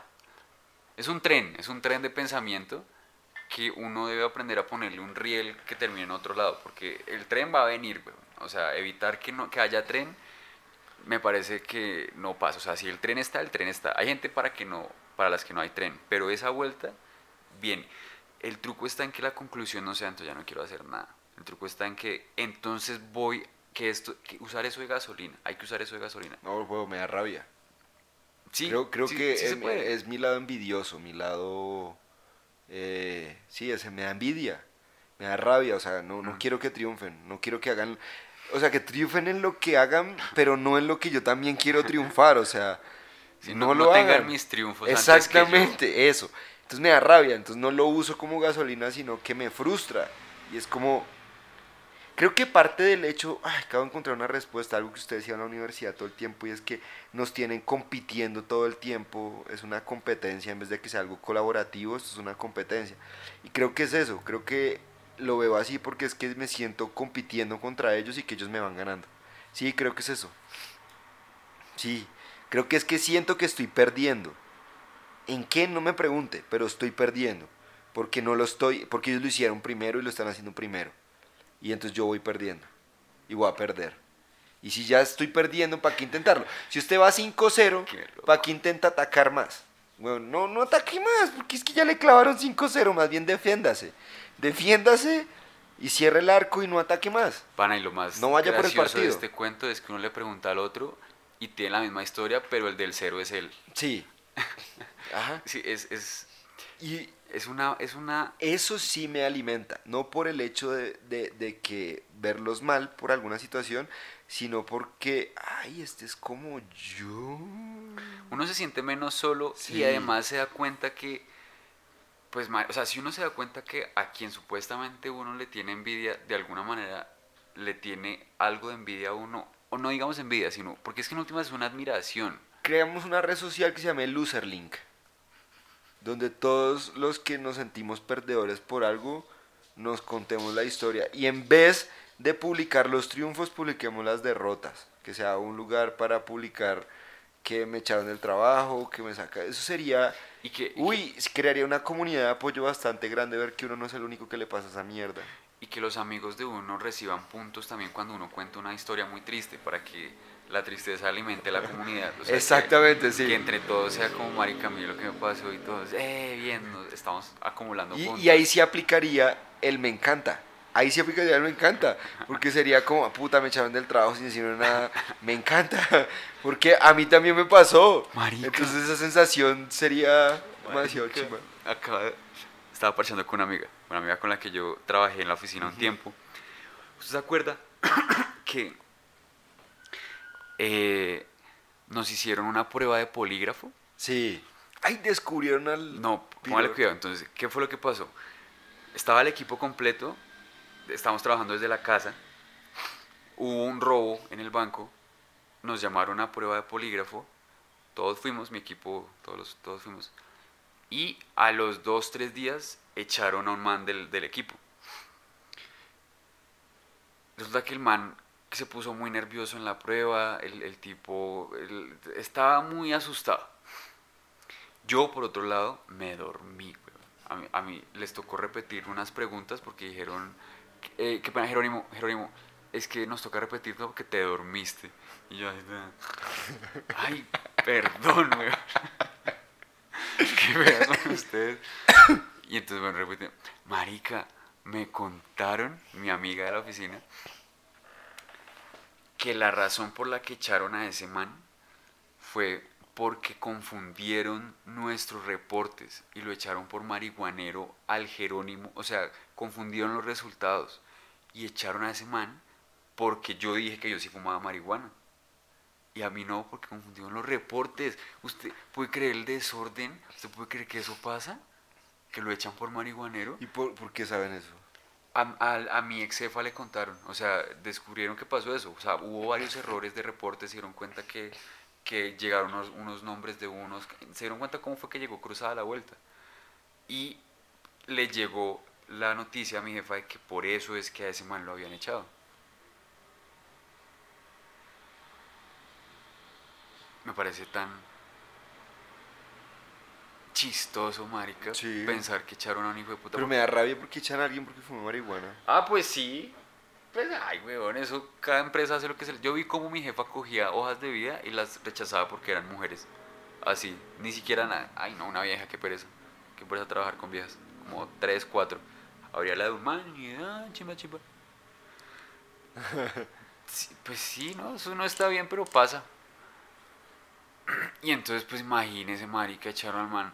Y la peor tragedia de todo es que el piro el día anterior, la esposa se le había salido volando por el bus, por la puerta del bus, y estaba toda... Osh, Pero, pero ¿cómo así? Espera, es que hay, un, hay algo de la historia y es que él estaba nervioso en la prueba. Entonces su prueba fue la del nervioso. La confusión Sí, fue la prueba del nervioso. Sí, sí, sí. Entonces la prueba del nervioso no tenía ningún problema. La prueba que tenía problemas era la del marihuanero. Y esa era la que iban a terminar echando. Pero como confundieron los nombres, pues echaron fue el huevón. ¿no? Eso debe ser demandable. Claro, pues por eso eso no sale de allá, eso no sale del, del banco, eso es una cosa que es, yo me enteré en ese momento y, y ellas pues porque son muy amigas, pero obviamente si la decisión hubiera sido esa, pues la jefa no creo que lo hubiera podido contar a nadie. De hecho yo no sé si ella lo hubiera acatado, sí, quién sabe, tampoco, también quién sabe si, si la orden porque es como al man lo echaron desde arriba, sí, el- nadie supo. Le gritaron del piso de váyase Sí, rey, ajá, puta. Desde, el- desde, nosotros estábamos en el quinto, desde el octavo le enviaron así. ¡Ábrase! ¿Pero ¿Qué? por qué? ¡De malas! Por marihuanero, Sebas. Ah, qué mierda eso. Los bancos son pailitos, o sea, son, son chimbas por la seguridad y la estabilidad, pero sí son sí, es- Sí, instituciones que tienen todavía esos valores. Es como no echan a uno por tomar cerveza. Sí, no, pues obvio. Falta un montón de tiempo para que en la en, en- en la en el centro de la sociedad, no solo hablando del país, sino como de- en, la, en la mitad de lo que mueve a la sociedad colombiana, se deshaga ese nudo de juicio, de, de ignorancia. Es que en últimas es ignorancia, más que eso es, falta de conocimiento, es falta de educación, es falta de que la gente no viaja, es falta de que la gente no tiene la habilidad de conocer otros humanos y conocer la vida cómo funciona, porque si uno ve cómo funciona la gente marihuanera, uno se da cuenta que eso no es nada. Sí, es que también pasa por poner un militar a dirigir una empresa. Además, además el, el man, el, el que nos, el, el gerente de esa vuelta era un ex coronel. Sí, imagínese. Sí, no, qué va. Que, que, Pues qué mal por. Qué Debería empezar a fumar marihuana de pura rabia. qué mal, uy, qué cagada con el piro. Porque más el man era rejuicioso. Aunque no hacía casi nada bien, pero lo intentaba harto. Él lo intentaba harto. Ah, con razón, la marihuana lo tiene estúpido. Ay, madre, casi que cagada. Un capítulo. Salud, No. Cevitas. Un capítulo más, un capítulo menos. lo acabó? Sí, ya me lo acabé. Me queda una gota. Ay, me acuerdo ¿Usted, en la usted qué sabe de vinos? Este, este vino es chimbo, ¿cierto? Ah, ni puta idea, yo no sé. Yo no, ¿Usted yo no sabe no sé. vinos? No, no sé vino. ¿Cómo sabe? La industria argentina, ¿Será que, red wine. ¿Será que hay vinos en caja que sean reconocidos como muy buenos por, el, por encima de algún vino en botella? Ah, ni puta idea, weón. A mí ese mundo del vinito me parece muy, muy pretencioso. Sí, sí, sí, sí, a mí A mí eso- yo no sé, el del café no tanto, aunque cuando ya se ponen muy fictis igual. Sí. Cualquier persona que pone reficti, porque la, la gente que también fuma marihuana cuando me pone reficti, o sea, se pone... Sí, ¿no? Como si, que- como si fuera... Es que lo- me parece que tratan de hacerlo ver como un arte creativo. Sí, es como, es lo único bueno que hago en la vida, tengo que hacérselo complicado al resto para que crean que Ay, sí, mierda son de verdad pepas y es estás moliendo, ya, es que suerte. le ponen, tienes que café, poner el agua a es 25, café. a 255 grados, debes Sí, que dijeron- soplar hacia la izquierda tres veces, hacia la derecha dos. ¿Qué vieron? Es que no sabías que el café no solo, o sea, lo afecta todo hasta el aire, sino hasta la tierra en la que se siembra. Y yo, imbécil, hay una carrera que se llama agronomía precisamente para esa estupidez que usted está acabando de decir, o sea, eso... Cállese. Sí, la, la tierra no tiene sabor, la tierra tiene, sabe a lo que la condimentan. Sí, ¿Sí? sí, sí, sí. Y, y no, y ya tiene, ya viene con condimentos por dentro. Lo que pasa es que eh, viene desbalanceada, de pronto viene muy salada, mucho azúcar, de pronto mucho orégano, hay que echarle más comino. Ok. ¿eh? Entonces la balancean y le echan y ya, pero es como. Ay, ¿Quién está haciendo ahí la, mia- la magia? Pues quien está produciendo el café. Sí, el que estudió, no, no. Ay, es como- Sí, yo fui a una cata de café, güey. Este café no lo puedes tomar si no es en prensa francesa. Porque si realidad, y mientras lo va diciendo, yo lo estoy poniendo en una cafetera. Yo no tomo café, pero me gustaría hacerlo. La cafetera, le estoy echando el agua y le estoy echando el café. Y para ají, que se dé cuenta ají, que me importa y un, poquito de sal, y- culo. Sí, sí, sí, sí, sí. Sí es bien... ah, Es como el tema trato- del vino, ¿no? Entonces, como que lo mismo, coge la copa, le hace así. Uh, este vino tiene buen cuerpo. Resulta Mira que si lo mueves, eh, lo vas a, el en contra de la y los, es, las especies. Déjalo que se oxigene. Tiene, una- unos dejos, además lo- el lenguaje, sí, todo lo hacen complicado para... ¡Ay, ya! Ah, son, ya. son nerds Hay del vino. uvas, hay tipos de uvas, como está la manzana verde, la manzana roja, la manzana criolla. Hay distintos tipos de uvas. Si usted coge esta uva y hace un vino, pues le va a saber Ay, diferente a la uva de este sí, vino. ya. Ya. No, pero es que no... tú no Detrás hay una magia del agrónomo, ¿no? Que lo produce y lo mantiene y todo el rollo. Esa es la. Pero ya intentar. O sea, es que es el que el consumidor el que lo pretende hacer complicado. Cuando el que está el agrónomo y el productor tiene que luchar con las plagas, con que nevó, con que hizo, con. La magia está en ellos. Usted es un pobre hijo de puta bobo que vende café o vende vino. Haya que lo taladre un hijo de puta burro. Quitarle el crédito a lo que de verdad Sí, se es produce. como el farmacéutico que empieza a dar Sí. diagnóstico. Qué pena, don- doctor. Doctor. No, pues mira, este medicamento te lo recomiendo porque es hecho en... Cállese, hay Ay, sí, Por eso tiene instrucciones aquí, huevón, viene con instrucciones acá y qué es lo que tiene y qué es lo que no tiene. Trae la puta fórmula. Sí, nunca deja de ser pretencioso eso de, de- de Sí. la apreciación del vino, el regusto del café, de... Y yo por eso, yo Ay, por sí, eso un la día me puse a se- aprender de vinos y todo el cuento, bla, bla, y después me fui a trabajar a la agricultura y yo decía, la magia está allá, huevón. ¿En serio la maja está allá? Quieren quitarle el crédito al hijo de puta que de verdad sacó el. Claro, es el producto. vendedor egocéntrico que Sí. dice, yo sé tanto como los que lo hicieron. Sí, no, y pretenden, se la saben, hijo de puta. No, y es que mira, si tú le Está echas, bueno si tú le echas mucho potasio cuando siembras el café, le vas a dar unos toques dulzos. Cállese, hijo de puta bobo. Si lo dice con conocimiento, si hay alguien que conoce esta causa es el joven Hernández. Sí, el ¿no? terrateniente Hernández. ¿Cuál terrateniente? Esa gente sí hace magia, huevón. Ay, pero sí. Pero bueno, no, igual encuentran un motivo de vida. Se sienten importantes por saber mucho de café. Y a lo bien está importante porque entre- saben vender su café. Eso, Montan una tienda de café y saben charlar. Y tienen la delicadeza. Ahora veámoslo el otro lado, no seamos tan hijueputas también con esa gente de mierda y pretenciosa. Tienen la delicadeza de aprender cómo se hace y de dónde viene. O sea, lo intentan leer. Ya se les va la mano, es creyendo que ellos son los que lo están produciendo, ¿no? Hay un- yo conozco un man que está así re, re- re- metido en esa vuelta cafetera. Me cae re bien. Es, es tremendo melómano y salsero. Y es de los que se va ya a las fincas donde los cultivan y habla con la gente y los conoce. Y entonces vende el café de ellos y hace los... Como que está remetido para que los que la cultiven sean quienes lo- los vendan. Como entiendo que quiere destercerizar Sí. bastante ese proceso.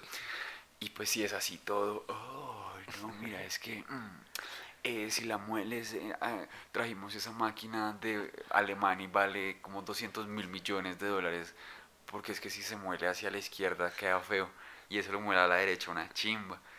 Yo, Sí. ok, ok. Es que es, es- y lo saben vender, ¿no? Es, Sí, son, son entretenedores, son, son muy buenos. es un pared chévere que lo hagan, pero ya. Quitar, o sea, marica, ¿verdad? No, es la cantidad de problemas que tiene tener un cultivo, weón, y la cantidad de mierda que está de tener un cultivo. oh, que un hijo de puta crea que se las sabe todas. ¿no? Pues venga y me asesora el cultivo. Venga y me asesora el cultivo. Acabaron de morir ocho matas. pero, pero. Qué chimba todo lo que usted aprende con, con su negocio. Porque es, es un negocio multidisciplinar, no, no es únicamente esa vuelta, sino tiene que saber de harto, tiene que saber de biología, de las matas, del negocio, de lidiar con empleados, de lidiar con O sea, la más socios. difícil, la de lidiar con empleados. ¿Más que con socios?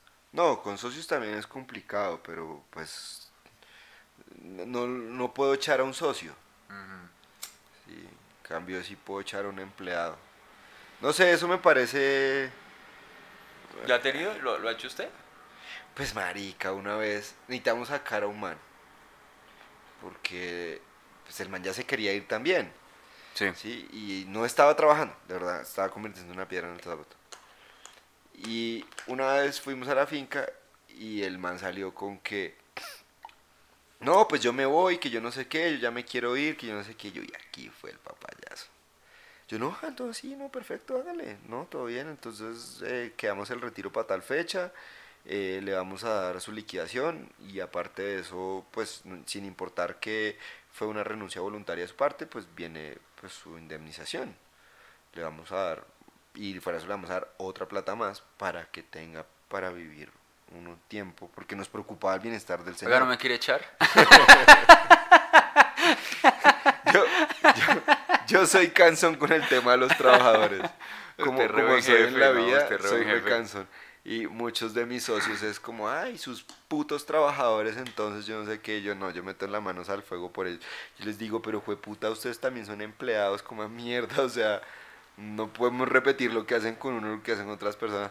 Pero la cuestión fue que el man después, ya cuando la vio muy en serio y que venían dos días, me dijo, no, pero Sebastián, todo fue mamando gallo y no sé qué. Yo le dije, no, hombre, aquí es cuando hice por mamar gallo, ya su reemplazo está contratado y todo, entonces pues nada, lo siento. O sea, pero Además yo- sienta muy buen precedente entre los empleados y es como, o sea, ni lo mencione porque lo toman en serio. Si usted ni lo vea, el tipo estaba jodiendo y ahora mm, no lo vio para afuera. Pero, pero sí, también he aprendido que hay gente que le gusta cañar, weón. Eh, Yo no tengo esa malicia indígena y tiendo a confiar de más. Porque mi filosofía de vida es no desconfiar. Eh, Cuando uno desconfía se amarga la vida. pero me he dado cuenta que hay que desconfiar de, de personas, de, de todo Es el que la experiencia le da, le da Pero, eh, pero como- quiero como- aprender a desconfiar, en serio. Sí. Yo no, creo que la gente no sabe desconfiar y desconfía por mucho o desconfía por nada. ¿Sí me hago entender? O sea, desconfía de todo el mundo Claro, no le o tiene- decide no le desconfiar de un- nadie. Un dial a la desconfianza. Entonces hay que ponerle un dialcito, ¿sí? En el que uno esté tranquilo, pero también no le vayan a ver a uno la cara de huevón. Porque sí me han visto la cara de huevón varias veces por confiado. Entonces yo como, sí en ese proceso de aprender a desconfiar, de saber cómo desconfiar de la gente. Para no amargarme yo, bueno, imagínense yo desconfiando todo el tiempo de, qué sé yo, por ejemplo, una persona hiper desconfía, ¿qué estará haciendo Jerónimo con el micrófono? No, lo dejó caer, no, yo lo debería tener yo, no, qué fastidio, no, no, y me amargué el día, me amargo todos los días hasta que yo no tengo el micrófono yo, ¿sí me va a entender? Entonces, no, tiene que aprender a desconfiar de, de la gente, de quién desconfiar y cómo desconfiar de alguien. Si es un desconocido hasta ahora, no puedo desconfiar del todo, weón, si no nunca voy a poder hacer negocios con nadie. Pero sí tiene que haber un nivel de desconfianza. ¿Sí? Hay que buscar en el que todos nos sintamos conformes, Y- y es que en el que el va- interlocutor se sienta bien y no bien. Uno va afinando esa, eh, como ese filtro de, de ver quiénes habla mierda. Ajá. Eso, eso es algo que uno desarrolla pues conociendo a harta gente y, y viendo, viendo cómo es que se desenvuelven en la vida, viendo cómo es que traman al resto. Uno, uno le, es, es un tiro que uno coge. El, el- es la experiencia, weón, es la experiencia de lidiar y de no querer perder el tiempo, ¿no? Como las ganas de, ah, este man, Y saber, saber, saber hablar también. Me acuerdo mucho en el, en el, en el colegio había un, un dicho de Maripuz Pan. Yo soy de las hermanas dominicas de la presentación. Decía, sed fuerte con delicadeza y... Ay, ya se me olvidó. ¿no? delicado con fuerza. Algo así, pero está bien dicho, sed fuerte con delicadeza y con fortaleza. Y yo como ve, sí, uno tiene que buscar también ese punto intermedio porque a mí me gusta hablar duro. Y yo soy súper suave, así como, ¿sí?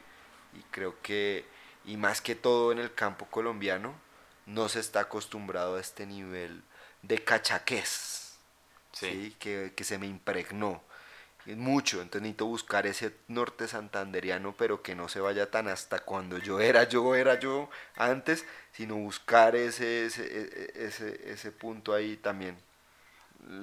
Estoy en ese trabajo. Porque es que la gente habla duro, allá la gente habla duro, Ah. pero es decente. Eh, no sé cómo explicarlo, la Ah. verdad, no, no tengo ni idea de cómo decirlo, pero... No, le entiendo, le entiendo. Usted, Pero es que un rolo no puede llegar allá a hacer negocios. Ah, la carachas, ¿cómo has estado? Mira, babito, mira, es que yo vengo aquí a preguntarse a ver si tú tienes la posibilidad, de pronto te place, ala.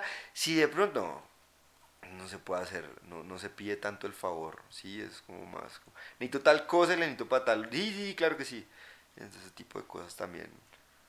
Aprender a liderar es, es todo eso, esa vuelta. Ajá. Es, es como, como echarse un proyecto y gente al hombro. Para, porque pues en últimas también es por eso, ¿no? Uno sabe que entre mejor lo haga uno, pues mejor le va al combo, mejor le va al team. Y, pues es re buena inversión de carácter y de tiempo. Y, sí, y tienen que haber dos maneras de liderar, una con los trabajadores y otra con los socios y otra con la comunidad. Es muy diferente las tres cosas. Y con los socios es un diálogo diferente porque estamos de igual, pero necesitamos empujarlos para que nos movamos todos para el mismo camino. Y los trabajadores hay una subordinación de entrada que ellos asumen y que está ahí. Sí, claro. Y que si usted no asume esa subordinación con propiedad, respeto. le pierden respeto, no sé por qué. No es como aquí Claro. el jefe, su jefe no lo tendía a subordinar todo el tiempo ni, ni a manejarlo como un niño chiquito. Allá toca así, no sé por qué, es el campo. O sea, no, no estoy contando algo que yo estoy diciendo que lo estoy pobreteando, no, así es. Y, y toca manejar esa subordinación, ¿sí? Y a ellos les gusta estar subordinados. Y con, los, y con la comunidad es otro rollo también, ¿no? Una comunidad hipercatólica, Ah. con un montón de cosas y bla, bla, bla. Entonces también es otro rollo diferente. Pero pues ha, ha- sido, ha No sido le digo, es chimba. que por eso me parece muy chimba ese, ese business, porque es, es tremenda escuela. Sea, cuando, cuando lo escucho a usted decir que no ha hecho tal o tal o tal o pascual en, en su vida académica laboral, porque es que usted está haciendo otra universidad. O sea, usted se fue a hacer la universidad del, del business. Sí, de acuerdo. Y pff, qué, qué, qué- chimba, porque es que esos son ese tipo de eh, skills transferibles que quien, quien eso que aprende usted ahí le sirve para todos los ámbitos de su vida, que no es como coser, que pues chimba coser. Es que, bueno, mi amiga hoy, weón, dice que, ¿sabe a qué se dedica? Ah, no, lo que me, me, me plazca en el día. A veces coso, a veces voy y miro el sol al parque, a veces me voy a Chiqui, se volvió tan Chicago, fastidiosa, me weón. voy a Chicago, viaja y viaja. Es una chimba lo, mucho que viaja. Viaja resto. Pero si es toda... O sea, vivo el momento, eh, amo el presente, pero todo, todo, todo es lindo, todo es hermoso. Yo digo, pues chimba, e- ella, ella está en su cuento, ella está metida en su beat. Qué crisis de los 30 tan mal parida, o sea, es Ella una en patada en la cara de esa mierda. Sí, pues, no todo puede ser color de rosa, weón. Ay, weón, yo creo que de verdad hay una diferencia en el approach de la vida del hombre y de la mujer. Y, y siento que el, el nuestro es, es muy parecido, es como, puta, muévase. Está vacío. Y está vacío, amor. Ay, pero sabes, se metió el... Oiga, se chocoló. Ay, se mojó el porro. Sí. Mojó el porro la gonorrea esta. Hay una diferente entre el enfoque de la vida del hombre y la Sí, mujer. sí, ¿Cómo que- lo ven? Como esto, esto yo siento que es más normal ver a los manes como preocupados por el plan que a las chicas. Siento que Ah, no lo había pensado. es, es como... No, no sé por qué. Mis teorías tienen que ver con que pues una mujer ¿Será que para eso quieren tener pareja para que tener un plan? Porque como no tienen plan. sí, Es que me puse a pensar en, sí, por eso es en que las mujeres cercanas de mi familia que conozco y creo que los hombres somos como que planeamos más las cosas. Ellas van como más al, al ritmo de ellas. sí, eso eso lo he visto en su familia y pues Sí, su mira que familia cuando, cuando uno sale con mis tíos a hacer una vuelta, hay un plan, ¿sí? Entonces, no, mire, vamos al mercado de las pulgas, después vamos, comemos una empanadita aquí en la esquina, hasta la empanada está planeada, gaseosita, después nos vamos a este otro lugar, compramos lo que se tenga que comprar, y después este, nos sentamos aquí, echamos una cervecita y estamos a las 5 de la casa. Y todo bien. Y uno como, oh, sí, ya veo plan, me monto. Y he salido a planes con mis tías, pero es completamente diferente. Es como, A ver qué pasa. ¿Para dónde vamos? "Mm, Vamos a Titán. ¿Y qué vamos a hacer? Ah, no sé, vamos a dar vueltas allá. A ver qué hay". Y pero, pero no a tomar un café, no vamos a ir al cine o... No, no, no, vamos allá. Me estresa, o sea, me, me empieza a dar como yello y yo digo como, ok, no veo a mi mamá seguido, vamos y me les uno al plan. Pero sí me, est- me, me estreso en momentos porque no hay un plan. sí. El plan se va dando en el momento.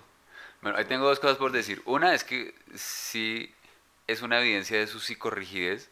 Y dos, creo que sí apunta a- hacia la idea que tengo que es que una relación, porque es que su familia tiene, es una familia próspera, es una familia que, tiene una dinámica, pues que como todas pues tiene problemas, pero es una dinámica que funciona y, además es una familia que he visto que disfruta mucho el tiempo en familia. Entonces, eso me pillé de todo su combo, que son eh, relaciones en las que el man es el que pone el plan y digo, bueno, pues, ¿será que eso es una buena idea? Parece que sí. Sí, pues yo nunca lo había pensado, o sea, nunca me he dado cuenta de eso, como que, eh, pues sí, o sea, no, sí también hay, hay primas que, que sí se meten a, al plan, a decir, Claro, ¿a qué me refiero con el plano? ¿Qué se hacer el 24? Y dicen, no, yo quiero es esto, esto y vamos a tal lugar, ¿sí? Y así lo van diciendo de, de entrada. No, hay otras que... Pero sí, nunca había pensado en eso. Creo que también viéndolo en mi novia. ¿A qué le va a preguntar, weón? Yo no creo que ya tenga un plan. Si no tiene un plan, se emputa. O sea, si usted le pregunta y la ve que le, le molesta la pregunta, es porque no tiene un plan. Y ya dejo el tema ahí. Pues no sé. Mañana en el próximo capítulo Padre termine con mi novia. No. Mm, Nunca había pensado eso. Pero tiene sentido. En- de alguna manera lo tiene. Es que, vea, Patrice O'Neill lo dijo. En uno de sus chistes. La relación perfecta es cuando ella está enamorada de él y a uno le cae bien. El hijo de puta. y pues me parece una parodia de la realidad, pues es una, una... Ay, porrito, daño la puta pelota. Cierto, perro maricón. ¡Ey! Me encanta la maldita pelota de tenis. Eh, y pues él se metía en muchos problemas por las cosas que decía, "Ah, ojalá hubiera, se hubiera quedado vivo ese maricón. Lo que diría hoy en día con toda esta vuelta del wokeness sería muy divertido. ¿Del qué? Eh, eh, la gente woke, en Ah. inglés les llaman así a estos como eh, pro todo, ¿sí? No sé. Decía él eso. Y, y pues me he pillado en la vida las relaciones que voy viendo y que voy viendo. Yo creo que yo soy tan, me gusta, lo disfruto, ser tan irreverente que con cosas que estoy de acuerdo, que se empiezan a volver mainstream, me empiezan a fastidiar y me empiezo a poner en desacuerdo. Solo por llevar la puta contraria. Sí, pero eso, eso sí es muy tonto, porque, porque entonces No usted está poniendo su... Usted está dejando que la gente decida qué es lo que a usted le gusta. Sí, claro, porque es que si se vuelve demasiado, demasiado recalcitrante en el tema, hay algo dentro de mí que me empieza a decir esto está mal. Ah, bueno, esa se la compro, al- sí, algo claro, de aquí, claro. algo de aquí tiene que estar mal. ¿Qué? No sé. Pero algo de esta mierda tiene que estar muy mal. Sí, cuando uno empieza a, a encontrar muchos puntos de acuerdo con todo el mundo, a mí me da la sensación de que yo estoy dejando de pensar. Sí, es eso. Yo digo, ah, eh, no sé qué, pero algo aquí está mal. Por ejemplo, cosas con el feminismo, cosas con el tema, Sí. con las cosas trans, eh, con el progresismo, con el cambio climático, con un montón de cosas que yo, todo el mundo empieza a masturbarse enfrente. Ay, sí, sí, sí, sí, sí. Yo digo, aquí, aquí algo está mal. ¿Y Ah, sabe no, cómo no, también lo pillo yo? así, Porque me sencillo. empieza a caer mal, o sea, empiezo a, a conocer gente que con la que comulgo en, esa, en esas ideas, pero que me cae re mal. Y entonces digo, uy, yo, ¿por qué estoy teniendo cosas tan similares con alguien que me cae tan mal? Espere. No, no. No puede ser, algo está fallando. Porque o me caigo yo así de mal, o qué pasa, ¿no? Y, y conocí harta gente que decía unas cosas sobre el, el feminismo, sobre la, la sobrepoblación, que lo sigo escuchando y yo digo, no, pero este piro no es tan... A mí me parece que está hablando mierda, pero, pero con esto como que suena re real. Y entonces más bien es que ese argumento está muy bien montado. Y entonces como es un muy Sí. buen argumento, la gente le gusta parece que, parecer tener la razón. Exactamente, porque es que como no lo pensaron, No. es que ni siquiera lo piensan, dice, esto suena muy creíble, y lo empiezan a contar. Y las redes sociales le muestran muchos titulares. y le muestra titulares y titulares y titulares. Y volviendo al inicio de la conver- conversación, yo ya me empezaba a cuestionar, huevón, ¿en serio yo estoy pensando esto o me hicieron pensar esta puta mierda? ¿Sí? Porque nos lavan el cerebro, hacen un la- lavado de cerebro comunal en todas las redes sociales. Es comunal, ¿sí? Entonces la cultura de la cancelación es un lavado de cerebro comunal. Todos vamos para la cancelación. Entonces yo digo, no, eso no me lo hicieron creer. Sí, Esto me lo hicieron Sí, sí. pensar. Sí, ja, No, no, severo no, no. callback. Para un final de capítulo hermoso, estrenando estudio, estrenando micrófono. Creo que sonamos una chimba. Sí, sí, Sonamos una sí. chimba. Eh, déjenos los comentarios si nos están escuchando bien. Estamos en YouTube. Eh, eh, nos pueden buscar Sí, como sacamos arroba, nuestro canal ya para todos los que lo habían pedido. Nadie. Eh, Sebastián lo pidió. eh, eh, eh, vamos a subir este capítulo y el otro después de este fue una entrevista a la cotorriza que les hicimos. Ah, ojalá. Severo, severo poder hablar con esos manes. Muy, muy chimbas. sí, sí. Sí, vengan. En, en últimas, si algo se llevan de este capítulo, es que sí vale la pena dar, como, como pensar, usted está tomando la decisión porque quiero, porque se le, le parece cool. Porque, porque siente que si no lo hace algo muy malo va a pasar. O porque va como Vicente, para donde va la gente. Es como, ah, todo el mundo va para allá, entonces yo también tengo que ir para allá. Somos simios y nos movemos en masa. Para donde van 20 voy yo, hijo de putas. Sí, sí, sí vale la pena como cuestionarse por qué uno hace, dice y piensa y siente. ¿Saben lo qué? No se cuestionen. Suscri- suscribirse al canal y darle No, eso es campanita. incuestionable. No se cuestionen esa mierda. Y roten el capítulo. ayúdenos a crecer y a hacer el podcast más escuchado de este barrio. Tu podcast favorito de, De mierda. mierda. Algún día vamos a hacer eso en un bar y en un, y en un, y en un teatro. Sí. Que, que entremos con la, con la música. Yo, yo es que usted me, me- es- lo dijo y me sonó. La canción de... La de... Eh, Versuit. eh. Y Vergarabat. suena la canción unos 40 segundos y se apaguen las luces y suene un pregrabado de nosotros. Ramplones, tu podcast de mierda favorito. Y suene David Durán de fondo. Y ahí salimos nosotros. Oiga, ese David Durán es muy lindo. Me dijo que me iba, que invitaba a dos boletas del show que tengo el 24. Si alguien quiere ir al show que tengo el 24 de septiembre en Rembrandt, está completamente invitado a que compre la boleta. Muchas gracias. O si alguien lo quiere escuchar, David Durán me va a comprar dos boletas, me dijo, para que las, las dé.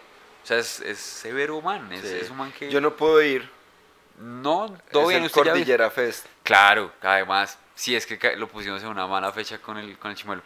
Aunque en realidad no sé cuántos de los fans de Chimuelo y míos puedan ir a un Cordillera Fest. Eso también es... No, yo creo que sí, yo creo que... creo que... Mm. Voy a tomármelo como un buen signo si no va mucha gente. Porque entonces gente que prefiere ir al Cordillera Fest, que allá es donde estaba en público. Yo creo que usted debería interiorizarse más lo que se dicen todo el tiempo ustedes y es mucha mierda. Mucha mierda. Disfrútese su mucha mierda. Si no va nadie, ese día recibió mucha mierda y está siendo mejor comediante. Sí, sí, anoche, anoche comimos la de mierda en, en- bien. en las seis manos. Todos y al final dijimos, yo les dije, vea, creo que todos tenemos que entender que el truco no está en cómo dejar de comer mierda. El truco está en cómo salirse de la sensación rápido. Porque es que quedarse en ese dolor no aporta. Y todos sabemos que si le estamos comiendo mierda es porque hay que mejorar en una cosa, hay que cambiarle a otra. Esa es la lección. La lección es eh, métale más, camellele más, parece más, escriba más. Algo más, sí, o sea, está chimba seguir muriendo porque eso significa que hay cosas por aprender, o sea, que usted todavía puede ser mejor. Pero la sensación de comer mierda. Claro. Ah, eso. Uf, ayer la sentí dura, bueno, hacía rato no la sentía dura, dura de... Puta, no los conecté, pero es que por- me sentí como si tuviera un año y medio haciendo chistes. Y me bajé y dije, bueno, está bien, está bien, listo. Sí. La vida sigue. Y sigue, y estoy re contento, marica. Este sábado tengo show con Emir en Tunja. Si hay alguien en Tunja, bienvenidos al show. Pueden hablar con Emir o conmigo y ahí cuadramos la boleta. Y el 24 tengo otro, el 17 tengo otro. Entonces como, si hay shows, si hay shows y el proceso sí da resultados. Pero uno no puede tener un proceso si no piensa. Y si uno no puede tener un proceso si deja que todo el mundo le diga qué es lo que quiere hacer, si lo que está esperando es likes, si lo que está esperando es...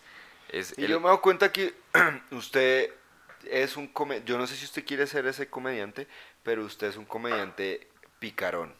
Picaron coqueto. Sí. Sí, Eh, claro. eh, usted, usted es picarón para los chistes. Como mira, por ejemplo, la foto que siempre pone en los carteles, no sé si la ha cambiado, que está ahí riéndose, pero en sus ojos se le ve La picardía. la picardía de que alguien le dijo algo y se lo, se lo hizo con gusto. Sí, para mí hacer stand-up es como coquetear.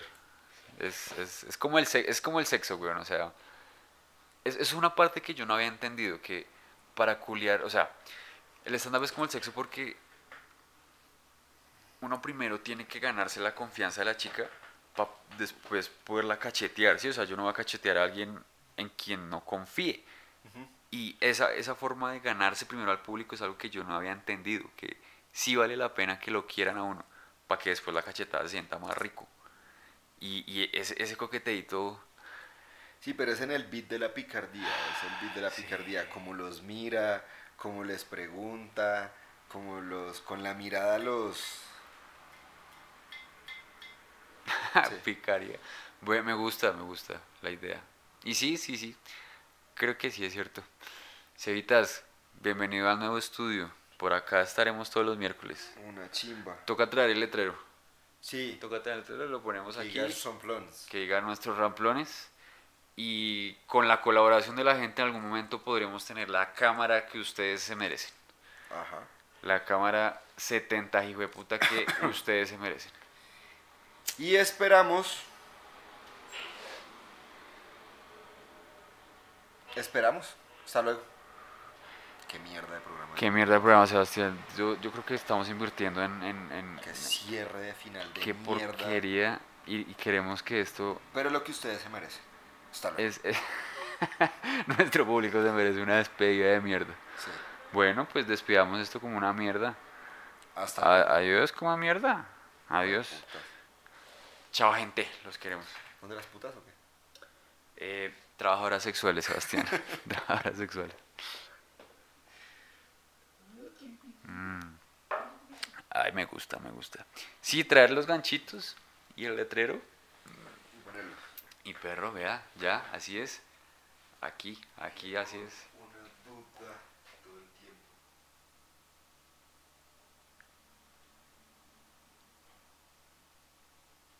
¿Será que mejora? No, no, no, ahí empeoró. Sí. ¿O no? Muestre. Pero ahí está borroso. Súper borroso. Tetra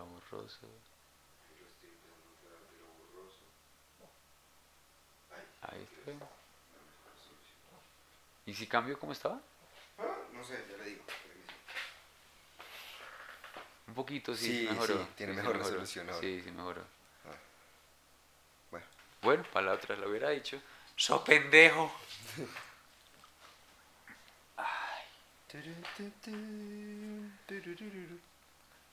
Oiga, el US Open está muy bueno, no lo he visto todo, he visto muy poquitos partidos. El pero Vaque Zacualar está el- jugando el mucho. Tiafo. Lástima que no esté Djokovic porque sería, es- esa Este- sería la final. Sí, en este, en este Djokovic habría ganado. Ese Tiafo le jugó cerdísimo a Nadal. Me gusta, me gusta jugar a Kyrgios. Es divertido, es... Sí, es un showman. Es un showman. Es que es el Todos los te- deportes necesitan un showman. Todos los deportes necesitan un showman. Un man que llame público por Calle, bueno calle. o por malo. Necesita- Eh, Es que el man es de calle un poquito y, y los tenistas siempre han sido muy Esa- fancy, es muy, muy... ¿Qué hay ah, más en el mundo? ¿Pobres o ricos? Pobres. Entonces, necesitan gente de calle para que se haga más visible el tenis en todo el mundo. Y las propagandas que pongan pues sean consumibles por todo el mundo y tengan más views y más likes y vendan más. Entonces ese tipo de gente necesita estar ahí. Sí, dan ganas de ver los, los highlights y la, las... Hablemos de golf. Y además Hablemos juega re golf. bien, además ¿Quién hijo de putas ve golf? Lo gente con dinero, Exactamente. Sí. En cambio usted va a hablar de fútbol, sobre todo. acá y todo el mundo ve fútbol. Porque es una vaina que tiene mucha calle por dentro, weón. Tiene barrio. Exactamente.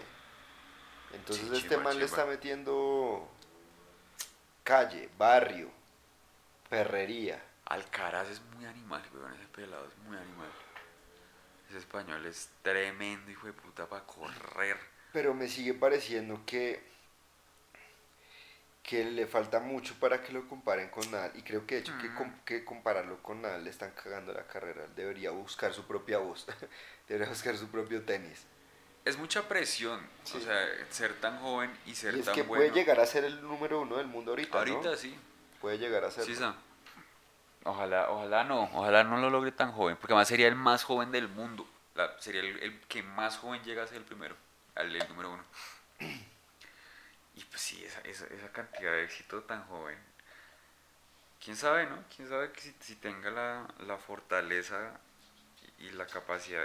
Es que, ¿qué, ¿qué habilidad es la que se necesita para sobrellevar eso bien? Porque es que no muchos lo han vivido, entonces no mucho se sabe de cómo es ser eso, cómo es atravesar eso, pero es claro que no es fácil, y es claro que tiene un impacto así, pero, ta, ¿cómo así que usted a los 19 años es el mejor deportista de... ¿19 años? Tiene 19, recién cumplidos, recién cumplidos, Hueputa. es, es nada. Nació en el 19. 2010, y ¿qué? 2003, weón. Mal parido.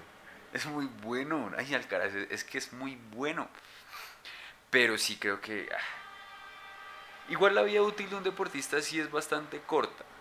Pues ojalá lo gane, ¿sabe para qué? Por, lo- por eso mismo de la vida útil del deportista. Ahí se va a ganar su millonada de dólares en publicidad y lo van a contratar todas las marcas. Porque va a empezar a resonar en el mundo como el primero. A, millonario se hace ya inmediatamente. Sí, Uy, claro. qué, qué saber que uno está un par de partidos de, de eso. De, De ser millonario. Y como duerme, medio estrés. como duerme uno. Apegado al proceso, perro. Apegado al proceso. Pues yo creo que hay, no sé, son sus prioridades, las prioridades de, de las prioridades de Alcaraz. Mire, por ejemplo, las prioridades de James Rodríguez. Las prioridades de James Rodríguez siempre fueron otras. James llegó, creyó que había llegado a la cima cuando llegó al Real Madrid, pero no había llegado a la cima todavía. O sea, se había acercado mucho a la cima porque, no, se había montado en un tren que lo iba a llevar más rápido a la cima, pero decidió él solo bajarse del tren porque pues su meta no era llegar a la cima del deporte, sino a la cima del dinero. Entonces se bajó de ese tren y se subió a otro y dijo, no, yo no quiero subir esta montaña, yo quiero subir esta otra. ya depende de, la meta que usted tenga como deportista. Y frustran a muchos fans, a muchos fans que bueno, los frustran, porque quisieran verlos en el top, pero en realidad lo que ellos quieren es billete, weón. Vean a Neymar. Yo creo que hay deportistas por el deporte en un 70% y 30% por el dinero. No va a negar que a todos les gusta el dinero. Pero Cristiano es uno de esos, Messi es uno de esos, eh, Nadal es uno de esos, Roger Federer es uno de esos. Eh, por eso le digo, es... Deportistas que hacen valer el deporte. Es complicado pensar, o sea, cuando llegan a ese punto de tanta de tanto éxito debido a su, a su oficio, parece que no todo el mundo logra salir, o sea, no, no todos logran quedarse en el amor al oficio, sino que se, se van para la... como, el, el, el, reward de haber tenido todo eso. Y yo digo, pues parece, ¿cómo, ¿cómo se le enseña a alguien que ese supuesta que ese no es el camino, aunque no, ¿por qué no es el camino, no? O sea, el problema, ya sé cuál es el problema. No, es que no, sea el camino. Es el mismo problema que estamos diciendo, ¿será que ellos tomaron esa decisión o será que es una vuelta por falta de toma de decisión que resultan haciendo eso? O también viene de, de su crianza, también lo mismo de las putas, de la crianza, porque es que no es lo mismo que usted sea un brasilero, que usted sea un brasilero, ¿cierto? Que vivió en las favelas, y que un momento a otro lo contraten para jugar en el Manchester City y se gane millonadas de dólares, usted dice, lo logré. Ya, aquí lo logré. Conocí a Dios. Y alguien le dice, no, pero usted no quiere ser el mejor. ¿Para qué? ¿No ve dónde estaba comiendo yo mierda? Mira dónde estoy ahorita. Y juego bien, ¿yo para qué quiero esforzarme más? Entonces es muy diferente que usted sea eh, un deportista ya pues con el futuro arreglado. Es, es, muy diferente, sí, creo que esa gente sí quiere llegar al, a la cima por la cima. La Ronaldinho, weón. Para mí Ronaldinho fue uno de los mejores jugadores de la historia del mundo, es el mejor jugador de la historia del mundo. Y pues marica, Guaro, Perico, Tusi, Popper. Sí le iba a preguntar por qué huele el resto a, a Maticas. A Maticas. Estaba ahí en el parque y pasó una nena, chicos, les vendo cigarrillos herbales, esto no es libre de nicotina, son eh, como jazmín, no sé qué mierda. Es, rico, me gusta esta fumación de, sin nicotina. Y si usted mira a los deportistas latinos, les pasa mucho eso. Es que pana. A Maradona, Ronaldinho, Ronaldo, James, el Tino Asprilla. Pues, marica, el Tino Asprilla se venía en avión a pasar las ferias de Cali y se devolvía, se iba entrenando, le importaba un culo lo que le decía el jefe. Una vez hizo eso y en el Newcastle el jefe le dijo, lo voy a dejar entrar. Si hace tres goles, vuelve a jugar. Si no, se va a... Mierda, no lo voy a poner más por indisciplinado. Y entró hizo los tres goles. Se salió y le dijo, ahí están los putos tres goles. Se mira a beber.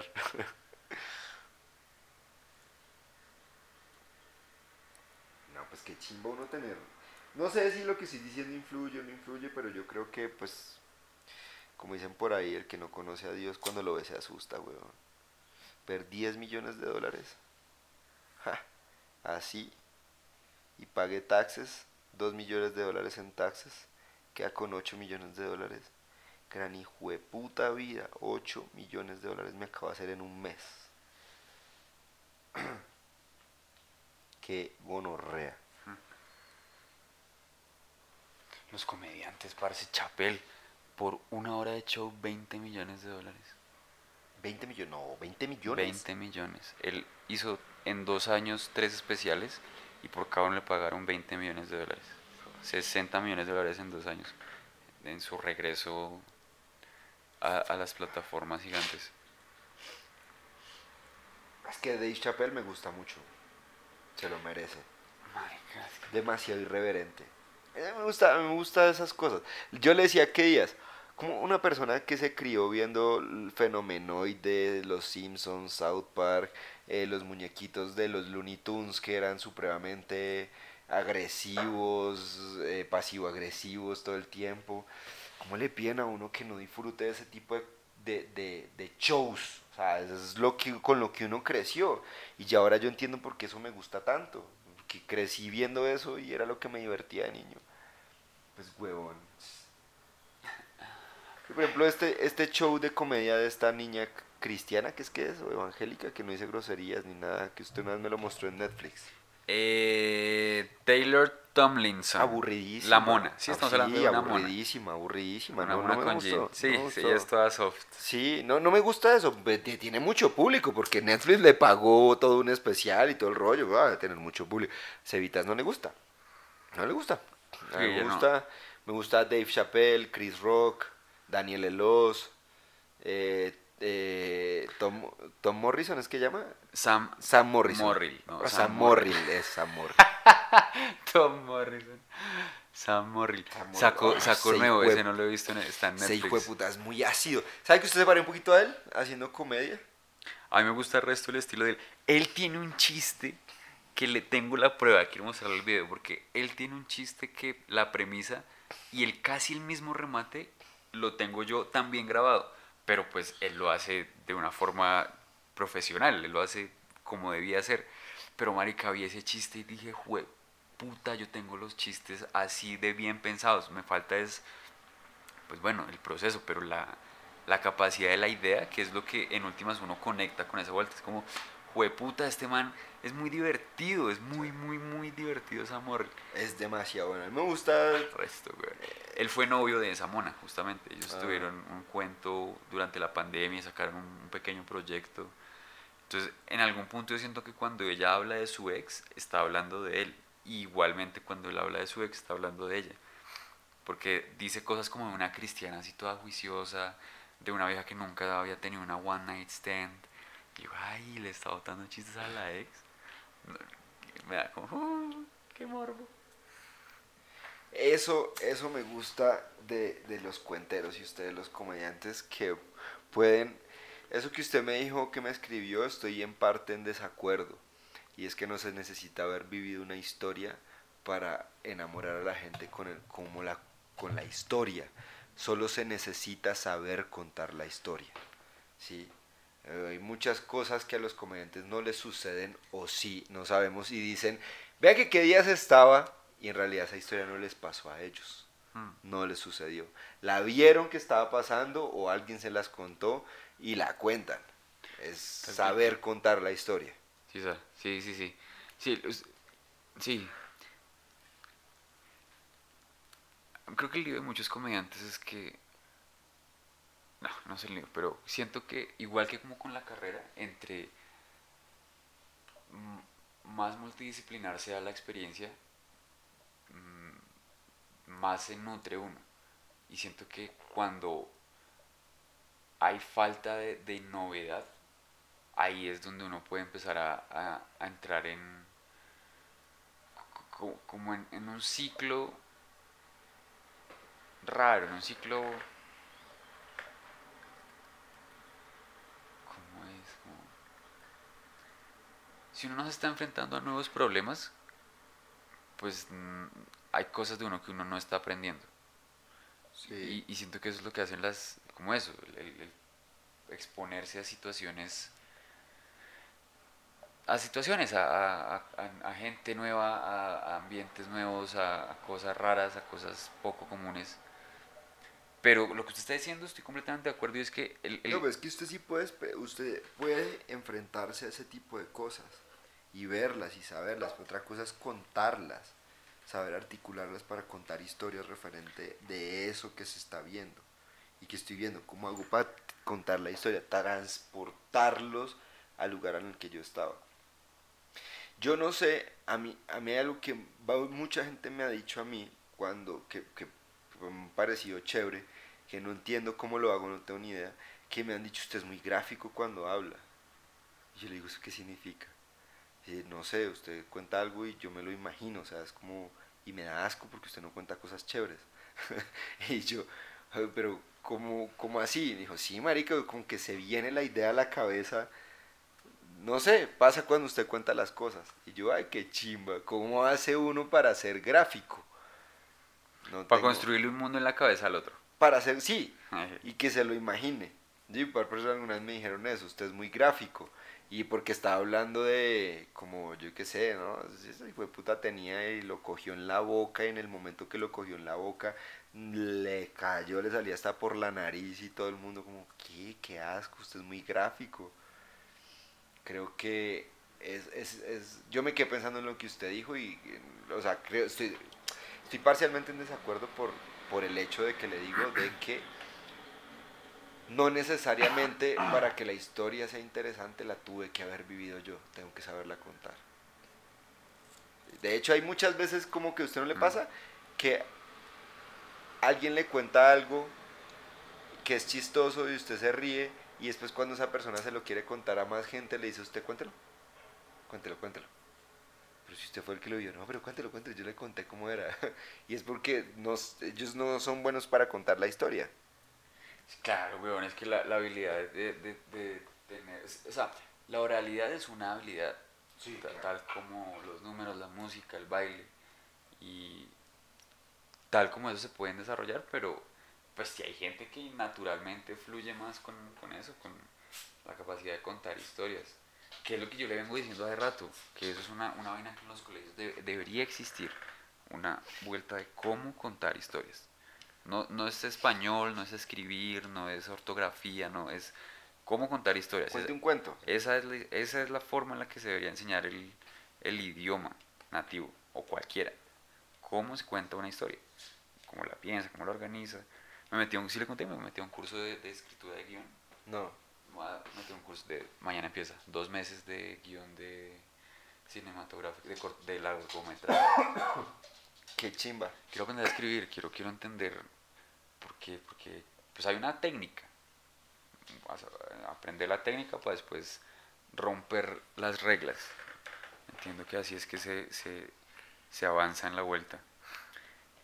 Y quiero aprender a escribir. La idea que me, me, me citó Samuel, lo de, lo de para escribir el guion y tal, dije, severo. Yo también quiero hacer lo mismo. ¿Es gratis? ¿Se lo mando? Ah, pues sí. Pero yo quiero pagar el de Carolina Sanín. Ay, oye, hágalo. ¿Cuánto vale? ¿Millón doscientos? No, vale ¿No? 600 mil pesos. Ah, esa es la mitad. Sí, severo. Vale 600. ¿Escritura Es- creativa? Escritura creativa, sí. Ah. Uf, y ella esa vieja que es toda... O sea, cuando... Yo creo que usted en clase, a mí me gustaría yo tener creo ese que usted en clase se le para. Usted es todo hijo de puta cochino, puerco y la, la- le gusta tanto esa vieja usted en clase se le para Y escuchándola y sabiendo que usted le puede hablar y le puede responder. así. Bueno, y entonces... ¿Y eso es virtual? sí, sí, sí, es virtual. Ay, páguelo. Y yo voy. Sí, sí. Ay, páguelo. Pero ahorita se acabaron los cupos. Ah, puta.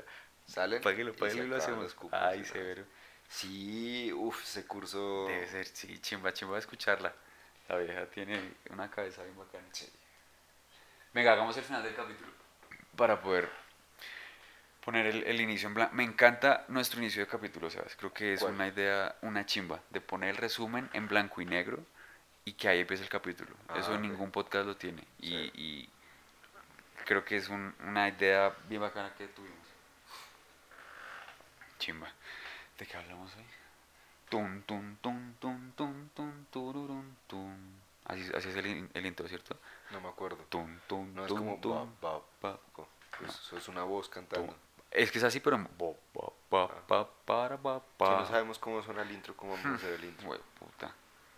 Hoy Sebastián me dijo que debo aprender a celebrar mis cumpleaños. Entonces voy a cumplir 30 años. El 13 de septiembre, que es... ¿Cumplo 30 un martes 13, weón? Ja, Cumplo 30 un martes Martes 13. 13. ¿Qué, qué cumpleaños tan de comediante? Sí. Es como, ah, me puta, en serio. Bueno, listo, martes 13, 30 años. Martes 13. Ni te cases ni te embarques, es que es. En un martes 13, ni te cases ni te embarques. ¿Ah? Algo así. Podemos preguntarle a una de sus dos millones de tías. Tías. Puede Ah, ser. ¿Cómo será el dicho?